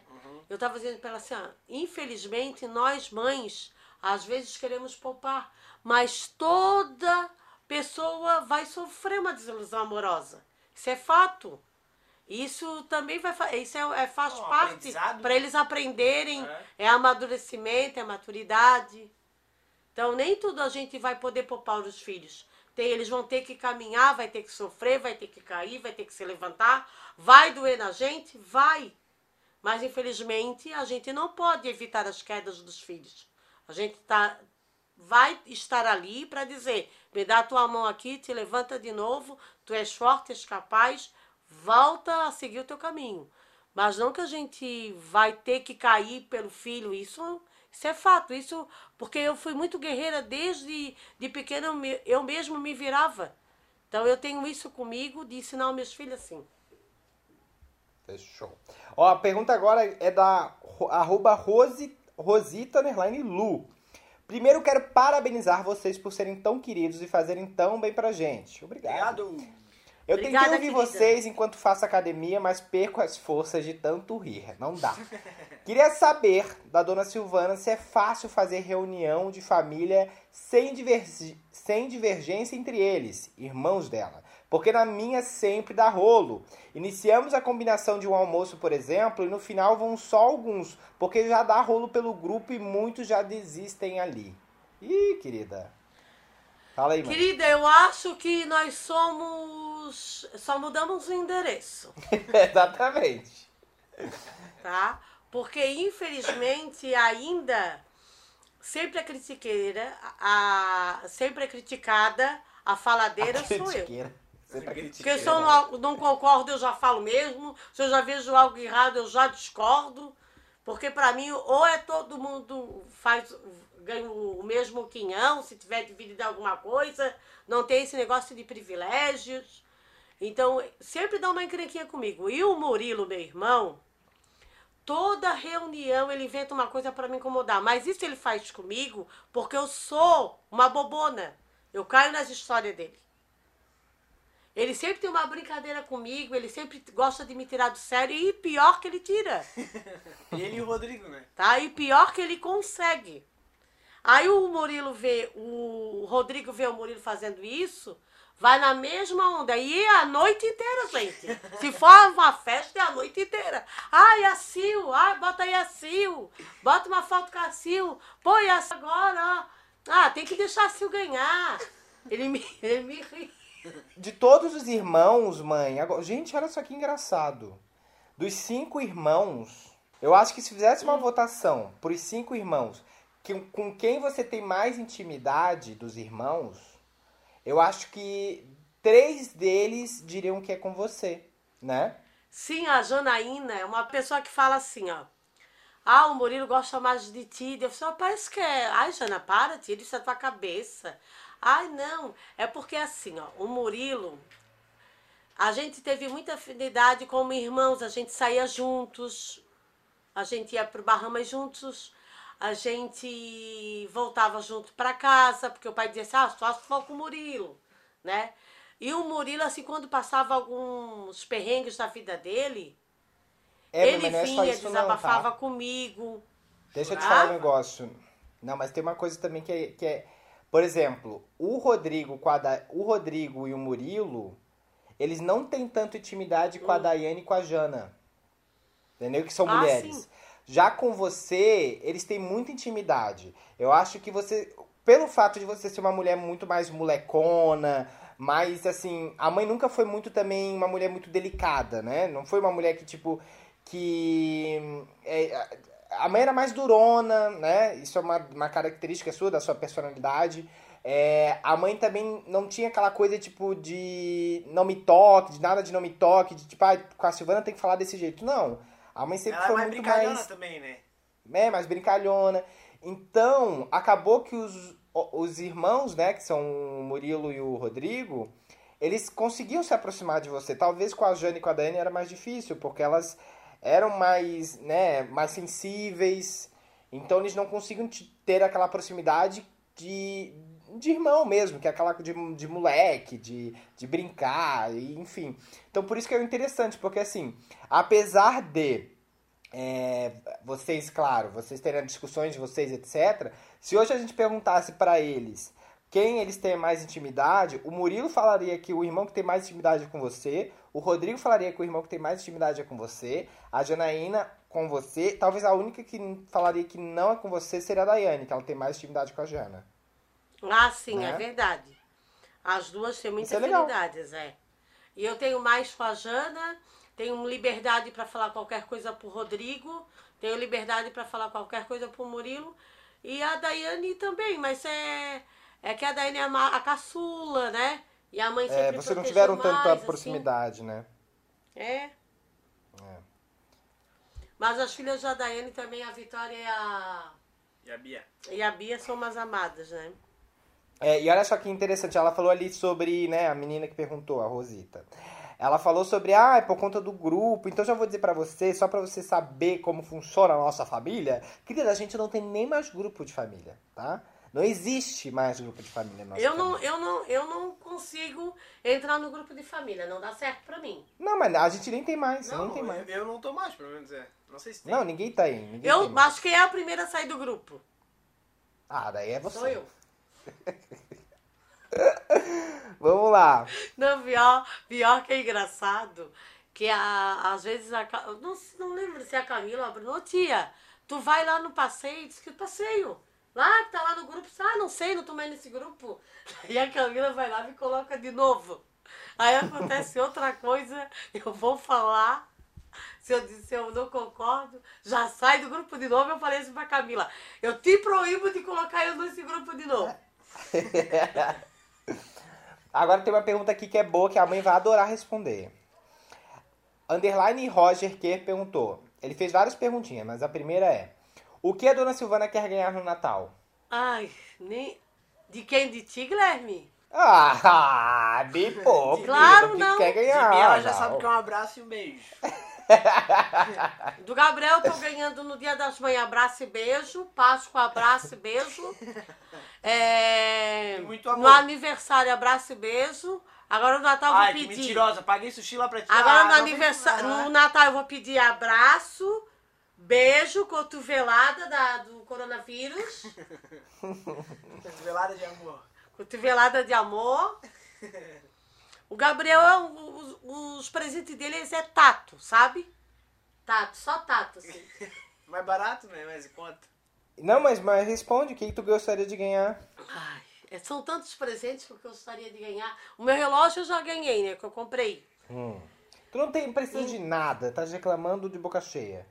É. Não, sempre. Mas eu queria um robozinho pra limpar a casa. Ah, agora ela vem com esse robozinho. Ai. Me poupe. Ei, tu já ficasse até com raiva de ler essa mensagem, né? É, ela, ela- porque ela pensa no presente pensando que eu vou dar já. Ô, Guilherme, tu, dissesse, É. tu pensasse assim, pô, por que, que eu tinha que ler esse comentário? Que agora eles vão começar. A dona Silvana já ganhou um robozinho?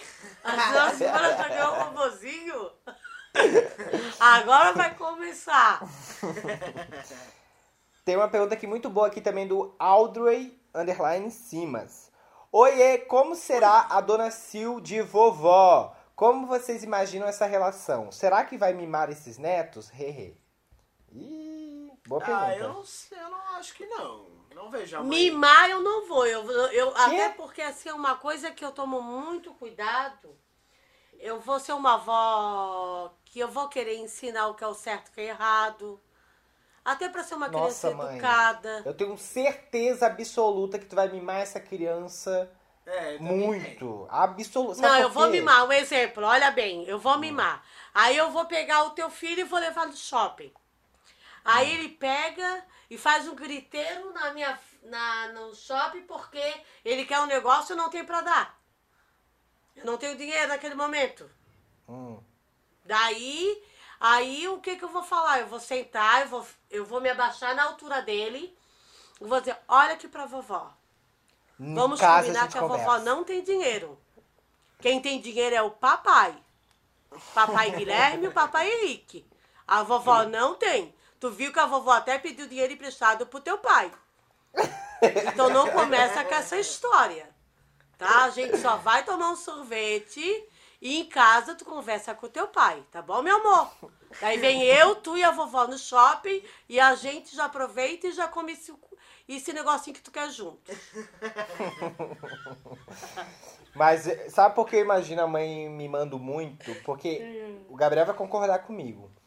A mãe, como a gente falou já aqui no podcast, eu senti que a mãe, pelo fato do, do Rodrigo, a mãe, querendo ou não, por ter cuidado muito dele na época que ele precisou, a mãe ficou com um resquício ali de tipo de um pouco de sentimento materno em relação ao Rodrigo. Então, o Rodrigo hoje tem quantas filhas? Tá indo pra quarta, né? Quatro. Tá indo pra Pra quarta. quarta filha. A mãe, gente, com- juro pra vocês, tá? Todas as filhas do Rodrigo, todas. A mãe parecia que era a avó da- das crianças. Todas, tá? Não, mas Isso assim, foi com a Duda. a Helena, ei, a Duda foi a primeira filha do Rodrigo. Então a Duda realmente, meu Deus, eu da- eu, eu dava roupa, eu era realmente como se fosse mãe, eu fosse realmente vó mesmo. A Helena, eu não tive muita essa aproximação, até porque a mãe dela não deixava ela muito vir, né? A Mariana já deixava mais. Aham. E a Melissa, que mora agora com o Rodrigo, meu Deus, a Melissa. Então a Duda já tem 15 anos, a Helena até me sinto porque eu deveria ser mais presente e não fui. Mas a Melissa, é, ela não pode ver eu chegar no sítio, tá? Não, a mãe Melissa tem um carinho enorme eu- pela, por, por todas as filhas do Rodrigo. A mãe teve um carinho, um carinho muito grande. Sim. E hoje, hoje vocês vêm com a Melissa, assim. A mãe, vocês não têm ela no WhatsApp. Mas a foto da mãe no WhatsApp é dela com a Melissa. Entendeu?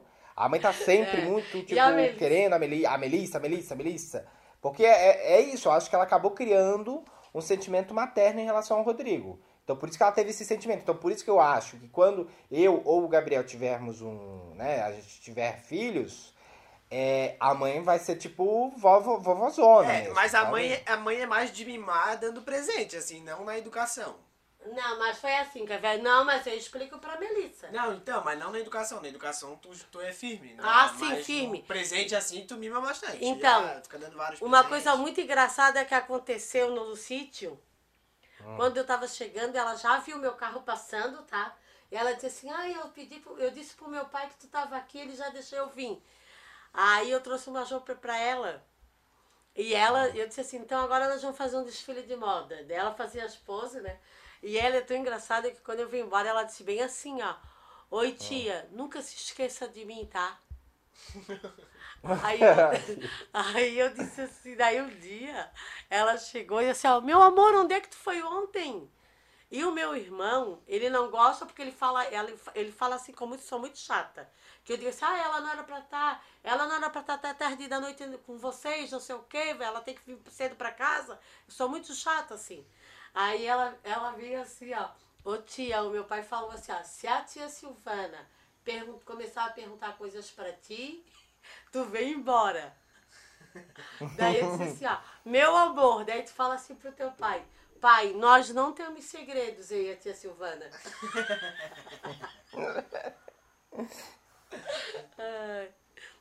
Vamos lá que temos outras perguntas aqui, ó. Uma pergunta do Luiz BNT. Gui, aceitaria participar do BBB 21? Se sim, qual teu ex-BBB favorito e que te inspira? Ó, é, eu já me inscrevi pro Big Brother algumas vezes, né? Lá atrás. Mas, é como eu falei pra mãe, hoje é, eu não me vejo. E eu, eu até falo pra mãe assim na época, assim, né? Porque eu teve uma, uma inscrição do BBB que de fato eu quase entrei. Que eu já falei, eu acho, pra vocês no podcast aqui. Que era na época que eu tava fazendo web estagiário, eles precisavam de um influenciador. é, que era aquela época que começaram a surgir os influenciadores. E tinha o Google Gloss e tinha o Ego Estagiário bombando na época, eles já estavam sondando ele, estavam me sondando. Então ficou aquela coisa ali no BBB 10. Só que acabou não rolando, e eu sempre falo pra mim, nossa, ainda bem que não rolou, ainda bem que eu não entrei, porque não é o foco que eu queria pra minha carreira hoje. Hoje eu tô muito feliz o lugar que eu tô construindo aos poucos, de degrau em degrau. É claro que na época eu queria entrar para ganhar uma visibilidade eu consegui mostrar um- um- um- os meus projetos, né? Que eu sempre quis essa visi- visibilidade para mostrar o- as coisas que eu conseguia fazer na edição, no roteiro, na atuação. Então eu acho que foi bom eu, ter ido aos poucos, né? Ter conquistado aos poucos. E é claro, eu acho que ele está perguntando aqui agora por conta dessa nova, do- nessa nova dinâmica do programa, né? Que tem pessoas que já que têm a sua profissão como ator ou roteirista, enfim, tem os seus números ali já de que são visíveis, e outras pessoas que são, né, entre aspas, anônimas, né? Porque eu também eu me considero anônimo, né? Mas, é, enfim, eu só tenho um número ali maior que outras pessoas. É, nessa relação de convidado, talvez, quem sabe, eu pensaria sobre, porque eu poderia, claro, mostrar o meu potencial ali como a Manu fez, né? De como ela mostrou o seu potencial criativo, mostrou o seu desenvolvimento ali como atriz, como cantora, etc. Então, para isso, eu participaria. Agora, se fosse pra, tipo, me inscrever, pra tentar entrar, não. Daí já não, já não, já não é mais a minha vibe. Eu quero, eu, eu iria mais como, tipo, como a Manu foi. Inclusive, a pergunta dele é assim, qual é esse BBB favorito e que te inspira? Hoje, um BBB favorito que me inspira seria a Manu Gavassi, porque eu acho que ela mandou super bem em como ela usou o Big Brother pra alavancar a carreira dela, que era, era justamente diz, isso. né? Exatamente, para se promover. É, eu acho que o, se eu entrasse hoje seria para fazer exatamente a mesma coisa. Para entrar e conseguir de alguma forma me promover ali. Né? Mas claro, sendo eu. Não ia jamais tentar ser outra pessoa, até porque não dá, né? São três meses. Mas eu, eu gostei de como ela se comportou dentro né? do, do programa. Vamos para a próxima pergunta. É, temos muitas perguntas. Ó, aqui o Bruno Bom Tempo perguntou: Dona Silvana, você e o Gabriel se mudariam para o Rio? Ah, eu mudaria sim. Eu acho. É que o Rio é, é quem mora aqui em Floripa e já foi pro Rio sabe que o Rio é bem. Sei lá, as partes, pelo menos as de praia ali, é bem, é bem parecido assim com. com Floripa, assim. Em questão clima, de clima, né? Ah, eu gosto mais das praias do, do Rio, sabia? Ah, eu não gosto mais da praia do Rio, não. Aqui Ah, é bem melhor. adoro. As areias aí é tudo estranha, pô. Ah, eu gosto. Nossa. Sem comparação, aqui tem 28 praias, Guilherme. Eu, eu já falei isso até num episódio aqui. Para eu me mudar pro Rio, a minha vida teria que mudar um pouco aqui completamente aqui em Floripa. Né? Depois talvez eu tenha um trabalho fixo, né? Querendo ou não, é um concurso público. Né? Então eu teria que ver, mas se tivesse, se tivesse um- algo muito forte para eu viajar para me mudar para o Rio, com certeza iria. E na verdade ia ser muito difícil para mim porque eu vivo aqui 47 anos, então, né? É, então, mas por É isso o mesmo, mais- é, é, lá pro Rio é mais parecido. Tipo, se fosse pra mudar pra São Paulo, assim, eu não me vejo morando em São Paulo. Ah, eu me vejo morando em vários lugares. Sou catarinense, não. É, tu já tem essa. É porque assim, ó, tu na verdade, Guilherme, tu tens uma um jeito de lidar com o novo que, não, que eu não tenho. Eu acho isso super É. importante, até porque a gente tá nesse mundo aqui, a gente não tem que se prender a nada. Sim. Eu entendeu? adoro novidade. Eu acho que tu estás corretíssimo. Mas eu, eu sou uma pessoa que eu ia sofrer muito. Ah, Claro que até né, engrenar as coisas assim, daqui a pouco, talvez eu não viria mais para Floripa. É, é, é assim essas coisas. Mas hoje, na data de hoje, eu não me vejo. Mas quem sabe futuramente eu vou saber o que vai acontecer na minha vida. Se eu tiver que mais tarde, eu, ah, eu me ver sozinha e ficar perto dos meus filhos, que você for pro Rio, quero ficar perto dos meus filhos. Fechou, é isso aí. Ó, a próxima pergunta é pra, da Jaqueline Underline S. Luz. Pergunta para a dona Silvana. Quando Guilherme e Gabriel se desentendem, você interfere de alguma maneira para tentar resolver ou deixa eles se resolverem sozinhos? Ah, tem que acontecer primeiro, né? É, na verdade, eles nunca desentenderam. Muito pelo contrário, eu que já me desentendi com o Guilherme, até por conta dessas coisas que eu faço, de tomar problemas dos outros para mim e sempre sofro. E, um, e ele às vezes fica chateado, porque como ele diz, ele já me avisa desde os seis anos de idade, diz ele, né? E aí eu fico falando às vezes com o Guilherme, que às vezes ele fala assim, Gabriel. ah, não, pro Gabriel, ah, já cansei de falar. Ela fica passando por isso, eu fico. E às vezes ele se dói como filho e eu não tiro esse direito dele, tá? Porque não, não, é, não seria necessário eu estar me envolvendo num problema, ajudando uma, pessoa que o problema talvez não era meu, era. Tipo essas coisas até com meu irmão que ele já mencionou, que tem coisas que não, eu não tenho que pegar pra mim. Então, eu, às vezes eu falo, ô, Guilherme, ô Gabriel, né? Eu acho que muitas dessas coisas, às vezes eu brigo com o Gabriel por conta de alguma coisa que aconteceu aqui e peço pro Guilherme falar pro com o Gabriel. Então eu acho que, a, que o problema aqui um pouco sou eu com eles. É, a gente que é o mediador da discussão. É. Eu que sou a filha problemática. É. Ah, gente, deixa eu falar pra vocês, pelo fato, né, de hoje a gente tá respondendo perguntas de vocês e a gente quer responder o maior número aqui nesse episódio, hoje nós não vamos ler os comentários, tá? A gente vai deixar esses comentários pro próximo episódio. Né, pra, pra gente puder. é, Porque, como a gente já tá conversando aqui entre vocês, né? De perguntas de vocês, a gente quer responder o maior número. Então não faz sentido a gente diminuir, né, o que vocês já mandaram pra gente responder comentários de, de vocês que já estão lá e a gente pode deixar pro próximo. Então hoje a gente quer realmente focar em vocês, em todas as perguntas, então a gente quer responder o máximo aqui que, que tem. Fechado? Só pra vocês saberem. Que daí o próximo quadro que vai surgir agora vai ser do- os beijinhos da Dona Sil. Mas enquanto isso a gente vai continuar a nossa conversa aqui porque tem bastante pergunta pra responder. Eu tenho uma pergunta da Júlia B. Freire. Se um dia vocês acordassem e vissem que não tem mais ninguém no planeta, o que vocês fariam para aproveitar um dia literalmente sozinhos? Eu faria, eu faria uma coisa bem louca. Sabe o que que eu faria? Eu ia em várias, ó, eu ia fazer duas coisas. Eu ia em várias lojas, ia quebrar tudo. Ah, eu tenho esse prazer de querer ir nas Ai, lojas que quebrar Uau. tudo. Black Sai Bloc. quebrando tudo. Ai, Guilherme, pelo amor de Deus, né? Tá louco, tu tá doido? Ai, só pra ter Ana- esse prazer ana- de quebrar anarquista. tudo. Olha só que legal. Que engraçado. Agora tem uma coisa. A pergunta dela seria nós três juntos? Se não existe mais ninguém, né, mãe? É só tu?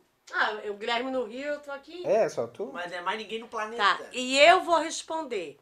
Eu acho que eu não ia fazer nada, eu ia me estressar com esse Guilherme e esse Gabriel. Porque eu ia dizer assim, gente, não tem ninguém, aconteceu alguma coisa. Por que tu ia se estressar com a gente? Daí o Gabriel ia dizer assim, mãe, relaxa. Mãe, a gente não ia estar também. É só tu. Era só eu. É só tu. Ah, Só querida, tu. então realmente eu não ia fazer nada porque eu ia me entrar num desespero. Porque cadê as pessoas, meu pai? Eu ia ficar o dia inteiro andando atrás para ver se eu via alguém, o que estava acontecendo, uma resposta. Eu ia ficar correndo, correndo. Ah, eu, eu já ia nas lojas, ia provar várias roupas. É. Mas ia- não tinha ninguém para atender, né? Lógico, dá. Então, mas daí eu posso pegar qualquer roupa. Aí ia provar várias roupas, vários tênis, ia pegar carro, ia dirigir um monte de carro, ia no supermercado, ia fazer um monte de coisa. Ia botar filme no cinema, ver sozinho. Ah, tem várias coisas. Ai, pra não, mas aí o legal era nós três juntos. Não, eu ia fazer, sabe o que também? Eu ia pegar o endereço das casas dos famosos e ia lá ver como que é a casa dos famosos. Ia lá mexer. Gente, agora. Guilherme, tu quebrar tudo nas lojas. Ah, eu ia fazer Não, mesmo. ia pegar imagina, tu tá quebrar. sozinho no planeta Terra. Tem milhões de lojas. Se ele quebrar cinco lojas, já tá bom. Ele. Não é de ninguém, é, já não é mais de ninguém, eu tô dele sozinho. ali. Mas que raiva é essa de ficar no mundo sozinho? Então, essa é a raiva. Uma raiva legal. Tá sozinho. Ah, não é isso, é ver, é quebrar, é, é se sentir livre, entendeu? Porque assim, se tu, hoje tu pode ir numa loja e sair quebrando tudo? Não, tu não pode fazer isso. É, Se eu tivesse sozinho, eu já poderia. Ah, o Guilherme vai pensar, essa mulher me atendeu mal, vou lá na loja dela agora. Meu Deus, mas assim, ó. Eu vou ser bem sincera, é uma situação que seria muito. Eu não sei se seria uma situação prazerosa. O quê? Fi- Ficar sozinho, literalmente sozinho. Não, os planeta. primeiros dias eu Ah, acho mas que ia um ser legal, dia. mas depois ia... Tá louca. Eu Ia eu, ia surtar. Não, dá. É, eu, eu, eu, eu super toparia participar de um projeto desse, de ficar alguns dias sozinho Mas tipo, no planeta. mas tipo um largados e pelados assim, tu toparia? Ah, não, assim não. Ah, então, aí assim Aí é eu fico sozinha, eu tô sozinha no planeta, daí eu tô andando. De repente, a- eu entro num lugar e aparece uma cena de filme de terror. Louco, onde é que eu vou me esconder? Imagina tu tá lá e tu pá, ah, tô sozinho, vou tirar a roupa, aí sai peladona. Aí do nada tu chega e aparece tu, tu, tu peladona assim nas telonas assim. E meu Deus, tá todo mundo vendo, não sei o quê. Aí, Era um reality. Silvana, coloca só. aí o reality show. Igual aquele do Black Mirrors. Que vai todo mundo gravando a mulher lá. Gente, mas sério, eu, eu acho que eu não ia conseguir viver nada. Eu ia ficar em busca da resposta. Por que, que eu estou sozinha nesse planeta? O que que eu fiz pra ficar aqui sozinha? O que que foi, Senhor? Por que, que eu não tô com a galera? Por que, que eu não tô? Onde é que tá todo mundo, gente? É. Não é fácil. Ó, agora a pergunta do Fábio Florencio. Ele perguntou: Dona Silvana, a senhora perdoaria uma traição? Comente sobre. Ai, essa pergunta é uma pergunta difícil, né? Às vezes a gente, o que que acontece? Na hora a gente não perdoa, mas depois a gente volta atrás e perdoa. Só vivendo pra saber. Depende de como foi. De repente a traição acontece, porque às vezes a própria pessoa é culpada também. Ela tem uma, uma, uma certa culpa. Agora depende. Se tá tudo certo, daí eu não sei se, se perdoaria, não. Se tá tudo certo, não traiu, né? Não, mas é porque às vezes, Gabriel, num relacionamento, às vezes tu pensa que tu tem, tu às vezes tu tá muito tanto tempo com aquela pessoa que vai virando rotina. E às vezes tu acha que ah, aquela pessoa, sei lá, de repente, ah, não tá me dando atenção. E às vezes tu acha que tá dando e não tá dando. Entendeu? Porque eu penso Não, assim. mas daí tu acha mais fácil trair ou conversar? Ah, eu tenho assim, eu, eu prefiro conversar. Eu, não, eu Então- não gosto de trair ninguém. Não, então. Mas você tá perguntando se eu, agora, ser traída é o que eu jamais fiz na minha vida. Por amigos, por, por família. Isso aí é fato. Então tá, respondido agora a próxima pergunta, é bem boa, tá? Ó, do Júnior Beluso. Ele falou o seguinte: Dona Silvana, quando eu e meu amigo tínhamos 12 anos, chamaram nossos pais e eu fiquei de castigo, porque a gente competia para ver quem tinha notas mais altas no boletim. Agora que você está diretora, você acha que tem cabimento uma coisa dessas? Chamaria nossos pais ou deixaria a gente competir? Abraço. Primeiro, que se essa se eu fosse uma professora, tá? Eu vou me colocar no lugar da professora, que eu visse que essa competição tivesse atrapalhando a vida de vocês, ou alguém da turma que vocês tivesse deixando as outras crianças da turma constrangidas, tá? Porque às vezes uma competição entre vocês, beleza. Tá? Mas o problema é isso afetar vocês assim, ah, eu tirei 10, tirei 9. Isso verá uma obsessão. Eu não chamaria os pais de vocês como diretora, até porque isso é um assunto para se tratar dentro da escola. Né? Até porque eu não vejo nenhum mal, é, às vezes um estudar, outro querer. Embora eu acho que isso não, não, não- estudar e tirar nota alta não deveria ser uma competição para ninguém, né? Mas e eu como diretora chamaria vocês para minha sala. Se eu soubesse que vocês eram muito estudiosos, nós íamos tomar um café juntos. Nós íamos conversar. Conversar sobre nós vamos dizer assim, vamos parar com essa palhaçada de querer Marx. ser um melhor do que o outro. Porque, meu filho, isso não vai adiantar de nada. Que bom que usa a tua inteligência para ti mesmo, ele usa para ele e pronto. A hora que quiser me visitar aqui na direção, vem. Mas vamos parar com isso de querer ser um melhor que o outro. E assim, ó, tô postando cinquentão no Arthur, hein? É. E assim, eu dizia pra eles assim, ó. Eu, uma coisa que eu ia combinar com eles. Vamos combinar uma coisa? Se vocês quiserem tomar um café comigo toda semana aqui na minha sala, aquelas que vocês vão usar a inteligência de vocês para ajudar os amiguinhos que têm mais dificuldade. Vamos combinar que quem ajuda mais, então vamos fazer um empate para isso? Ó, Aí, achou a solução. Entendeu? É isso aí. E a próxima mensagem aqui é da Sem Cravo e Canela perguntando: Oi, adoro vocês. O Gabriel tem esse jeitão todo vibes, tranquilão. O que consegue tirar ele do sério? E agora? pra Tipo assim, ó, eu sei. Se eu chego em casa e falei assim para ele assim, "Gui- Gabriel, tu não sabes o que aconteceu, amigo. Ai, eu, tu vai ficar chateado comigo, mas eu, o teu cartão eu não sei onde é que eu coloquei. Ó, o cara. Cara, se tu perder meu cartão, cara. Cara, eu já tô falando isso aqui no podcast, tá? Ô, mãe, não começa com essas perdeu pistolas, né, mesmo. cara? Para de mexer na minha boca. Eu não sei aonde que eu coloquei. Então tá Sério. amanhã eu vou passar um monte de coisa no teu cartão, então. Sério, eu não sei aonde que eu coloquei. Tu me deu aquela hora. Tu me deu mesmo, Gabriel. Ó, mãe, não começa a me estressar, cara. Fala, tu me desse ou não? Dei, dei Eu o cartão na tua lembrança. mão. Tu deu mesmo. Dei, dei, aham. Eu já procurei ele por tudo. É o que? Cartão de crédito? É. Sim. Eu já Crédito procurei ele por, tu- por, por tudo e não acho. Ah, mãe, não começa a fazer piadinha. Gente, eu só não tirei ele do sério aqui porque ele não quer.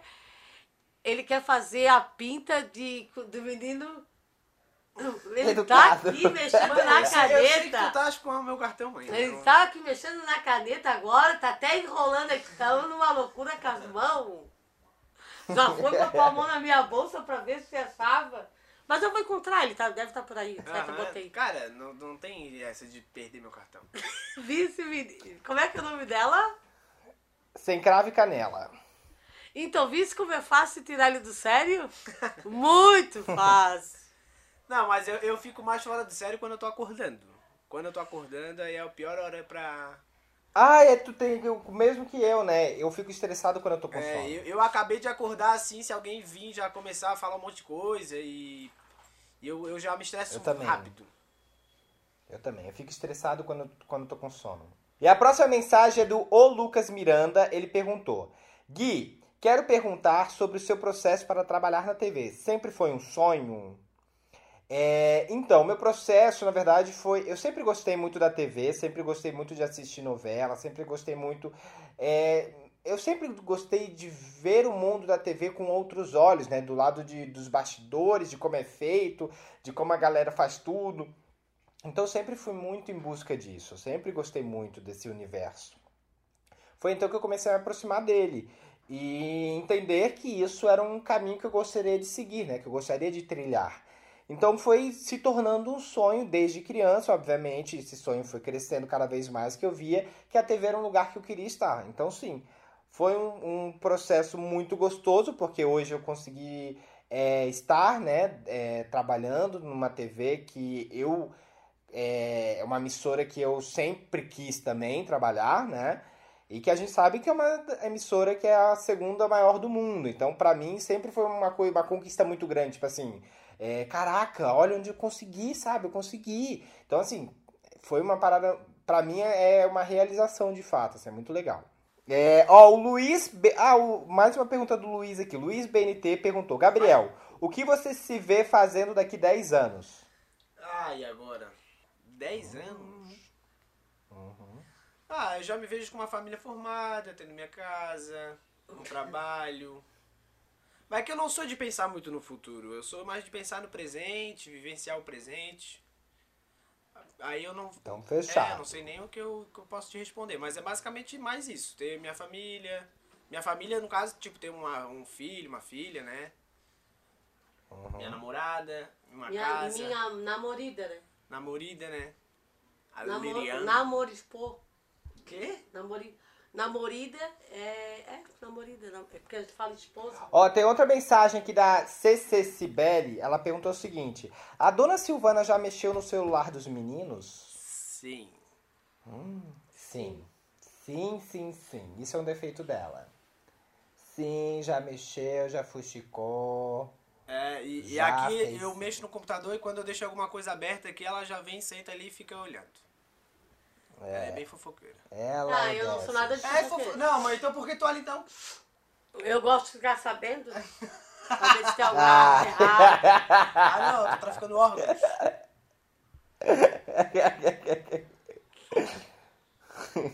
Ó, a Júlia RB Freire perguntou: Algum traço da personalidade que vocês três têm em comum? Hum, difícil essa. De, de físico ou personalidade? Não, um Eu traço da acho que a gente é personalidade. mais zoeirão, assim, eu acredito isso. Pessoa- É, talvez. É, boa, é isso. É verdade. É, mas personalidade, eu acho que é isso mesmo. É mais essas, mais brincalhão, né? A gente tem essa, Essa vibe. essa coisa assim de estar zoando um com o outro. Ah, tem os amigos também, né? Ó, tem uma pergunta aqui, ó, da, é, pra mãe, tá? Ale.elisa perguntou: Eu queria saber o nome da padaria pra levar minha mãe pra conhecer a dona Silvana. Ela, ela mora onde? Não sei, ela mandou só isso. É Bela Ilha do Pantanal. Hum, vai lá, ó, conhecer a dona Silvana pra Be- na Bela Ilha. Já vai comprar um pãozinho, um cafezinho. É, vamos lá pra próxima pergunta. A gente já tá chegando na nossa reta final aqui, tá? Eu acho que a gente respondeu quase todas. A gente não conseguiu é, responder todas, mas foi quase todas. Algumas foram repetidas. é, mas tem outras aqui que a gente não. Muitas perguntas, de fato, não dá pra ler todas. Mas vamos lá. Ó, pra, a, pra mãe, tá, mãe? Underline Carol B. Lima perguntou: gostaria de saber como foi a sua infância. A minha infância foi muito tranquila, foi uma infância que eu brinquei muito. Embora eu tinha que fazer as coisas de casa, né? A minha mãe dava as tarefas. Eu sempre fui muito estudiosa, sempre gostei muito de estudar. E eu tive que, na verdade, quando criança, eu que estudava sozinha, a minha mãe nunca me mandou eu estudar, ela nunca sabia o dia da, da minha prova, eu sempre tive muita autonomia, assim, enquanto aluna, né? Até porque a minha mãe, a mãe estudou até a quarta série, ela não, não tinha essa essa coisa de ajudar e não dificuldade, né? Então, também ela nunca se incomodou comigo e nem com meus irmãos de estar pedindo para fazer as coisas. E eu tinha que ajudar na casa, eu tinha que limpar a casa, sempre ela fazia isso, para eu poder brincar. Isso me incomodava um pouco, porque eu via que os meus amigos, eh, eles tinham as tarefas de casa, mas não eram tantas assim, igual, igual, iguais às minhas, né? Porque a minha mãe tinha uma malharia e por conta dela ficar o dia todo nessa malharia, eu eu fiquei tomando conta da casa, de, eu fiquei com muitas tarefas para mim. E estudava, eu lembro tanto que quando eh, na separação de sílabas, assim, quando a professora ensinou eh, de sílaba, monossílaba, trissílaba, polissílaba, é, eu, eu areava as panelas e escutava. Eu, areava as panelas estudando. Eu falava assim, por exemplo, trabalho. É verdade, eu nunca me esqueço disso. Então eu estudava assim. E, mas assim, embora eu tinha que fazer as tarefas de casa, eu me divertia muito com meus amigos. A gente tinha aquela infância boa, né, gente? Que vocês hoje só têm as redes sociais, jogo de internet. Eu brincava de pé na lata, de taco, de esconde-esconde, casamento atrás da porta. E eram as brincadeiras muito maneiras. Muito legal. Então aproveitou bem, né? Sim, e eu agradeço também muito a minha mãe hoje. Embora naquele tempo eu ficasse um pouco chateada que as minhas amigas, elas faziam pouca coisa em casa e eu fazia mais, hoje eu agradeço a minha mãe porque tudo que eu sou hoje eu devo muito àquele tempo. Fechou. E a gente já tá chegando aqui na nossa reta final das perguntas. E a próxima aqui é do Augusto Underline Leal 5. Por que a dona Silvana gosta tanto de Anne Frank? Então, a Anne Frank eu conheci, eu li o livro, a história dela. Tu conheceu a Anne Frank? Ai, grande, espera aí que eu tô me dando um negócio aqui, tá? Não consigo nem respirar. Ih, que isso? É o Covid. Eu tô com coronavírus, eu acho. Ui, doida. É pra lá. Vai, não, responde. Então, eu gosto da Anne Frank porque. Eu, primeiro eu conheci a história de Anne Frank. Depois eu vi o filme.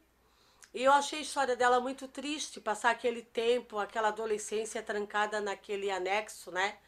Do trabalho do pai dela. E, e realmente, assim, é uma história que mexeu muito comigo.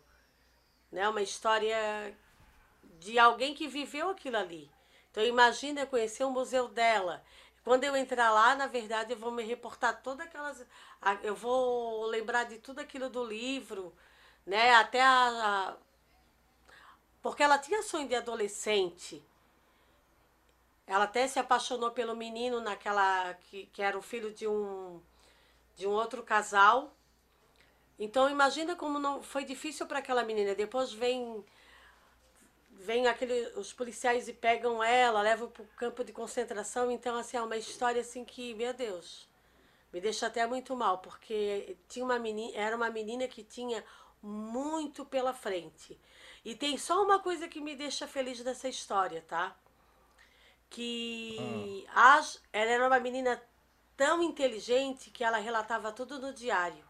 E Anne Frank, ela vive até hoje né? Porque lá em Amsterdã, é, hoje tu conhece a cidade, né, de Amsterdã, mas tem aquele museu de Anne Frank que deve trazer até muitos benefícios para aquela cidade. família, né? Isso. E olha o pai dela, o quanto orgulho ele lutou para aquilo. Imagine uma menina com imagine uma menina que deu tanta repercussão com a escrita dela, com aquele diário, como ela não seria se aquele tempo ela já era tão revolucionária assim, nas histórias de deixar aquela escrita, né, das coisas que que ela acreditava, dos sonhos. E isso é muito marcante porque infelizmente os homens podaram todo esse sonho da Anne Frank, né? Então é um sonho realmente que eu quero de ir lá. Eu sei que quando eu entrar nesse museu, eu vou sofrer. Eu não sei se eu vou chorar, mas eu acredito que sim, porque para mim é uma coisa que marcou. Entendeu? Entendi, respondido. A gente vai um dia, né? Só tem que esperar a pandemia acabar. Então é isso, gente. Muito obrigado pela participação de vocês, pelas perguntas. A gente ficou super impressionado pela quantidade, né? O volume que veio aí de perguntas de vocês. É, por conta disso, não vamos conseguir responder todas, mas a gente pode combinar de guardar essas que ficaram faltando para um próximo episódio no podcast, fechado? Hoje também a gente não vai ter os comentários da internet, que como a gente já falou aqui, nós já meio que estamos conversando com vocês. Esse episódio foi mais pra gente entender quais são as dúvidas, o que de curiosidade que vocês têm sobre a gente e tudo mais. Foi mais pra gente bater um papinho mesmo, um- tomar um café, a gente se conhecer mais e tal. A gente também vai querer conhecer vocês mais profundamente, mais pra frente. Então a gente tá vendo ainda como a gente faz isso. Mas hoje é, foram essas perguntas respondidas. Espero que vocês tenham gostado e agora a gente já vai direto para os beijinhos de Dona Sil. Ou agora o, o espaço é todo seu, Dona Sil.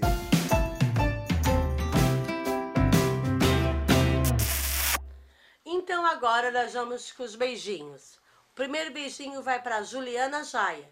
Beijão, minha querida. Beijo! Beijo! Brunda Leal e Dona Mônica, sua mãe, beijão pra vocês. Beijão! Beijinhos! Josiane Ack, beijão e feliz aniversário. Felicidade sempre, minha querida. Beijo, Josi! Beijo! Rodrigo Silveira, beijão.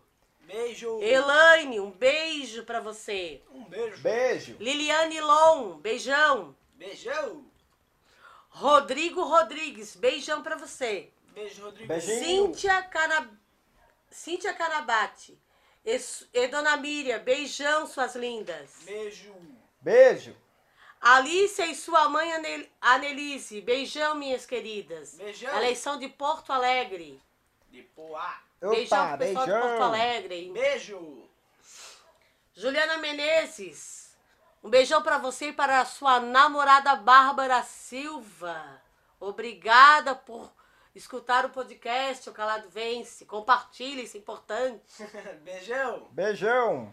Júlia, beijão pra você e sua mãe Morgana. Beijão, suas lindas. Beijão, Júlia! Beijão! Gislaine Santos, beijinhos. Beijão, Daniele, um beijão pra você. Beijão! Luana Ferreira, beijão, fez nível no dia 2 de 11. Beijo e feliz, Feliz aniversário! aniversário, minha querida. Atrasados. Tatiane Melo, Beijo, Tatiane! beijos. Isabelle Salles, beijão, é de Navegantes. Beijão! Opa, E um beijão! beijo especial hoje vai para Vitória Grebal- Gre- Grebaldi e Teodoro Barbosa. Obrigada pelo carinho, seus lindos. Um beijo para vocês. Beijão! Beijos! Então, gente, Acabou? hoje eu encerro o podcast já. Nossa, mas uma galera pediu lá no, nas perguntas, né? E achei pouco. Sim, mas eu mandei tudo. Hum, será? Se ela não mandou, se ela esqueceu ou não viu, galera, pe- peço que vocês vão lá nos comentários falar assim, olha, Querido. Guilherme, ela não leu, tá? Porque eu pedi pra ela ler, porque eu vi que tinham várias pessoas pedindo lá. Calma. Se eu esqueci de alguém, a pessoa vai dizer, Dona Cia, a senhora esqueceu. E eu mandarei no outro. Porque eu não vou deixar de mandar. Pode ter certeza. Então, gente, se eu esqueci de alguém, é, me lembre lá. Pode até no meu Instagram me lembrar, não tem problema algum. O importante é mandar no próximo e não esquecer de vocês. Isso que é importante tá? Que vocês é que dão esse retorno tão positivo pra gente. É, Peço que vocês compartilhem, né? Se vocês estão gostando. É, se vocês não estão gostando, fique quietinho, não fala nada. Deixa pra lá. E eu quero deixar os meus beijos especial para todos os ouvintes que escutam o podcast, desejar uma boa semana e dizer que quem quer me seguir lá é Dona Silvana Maria e quem quiser seguir o Calado Vence, eu fico muito grata, porque como eu disse, esse é um trabalho que a gente está fazendo aqui, levando a sério, embora eu quero deixar bem claro que a gente é falho, não somos a família perfeita, a gente erra sim.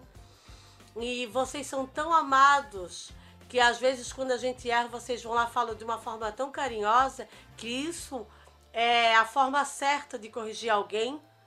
Não, não esses hates que estão aí criticando e fazendo daquela forma, eu acho que o certo é isso. A gente só aprende quando alguém tem um jeito de falar certo com a gente.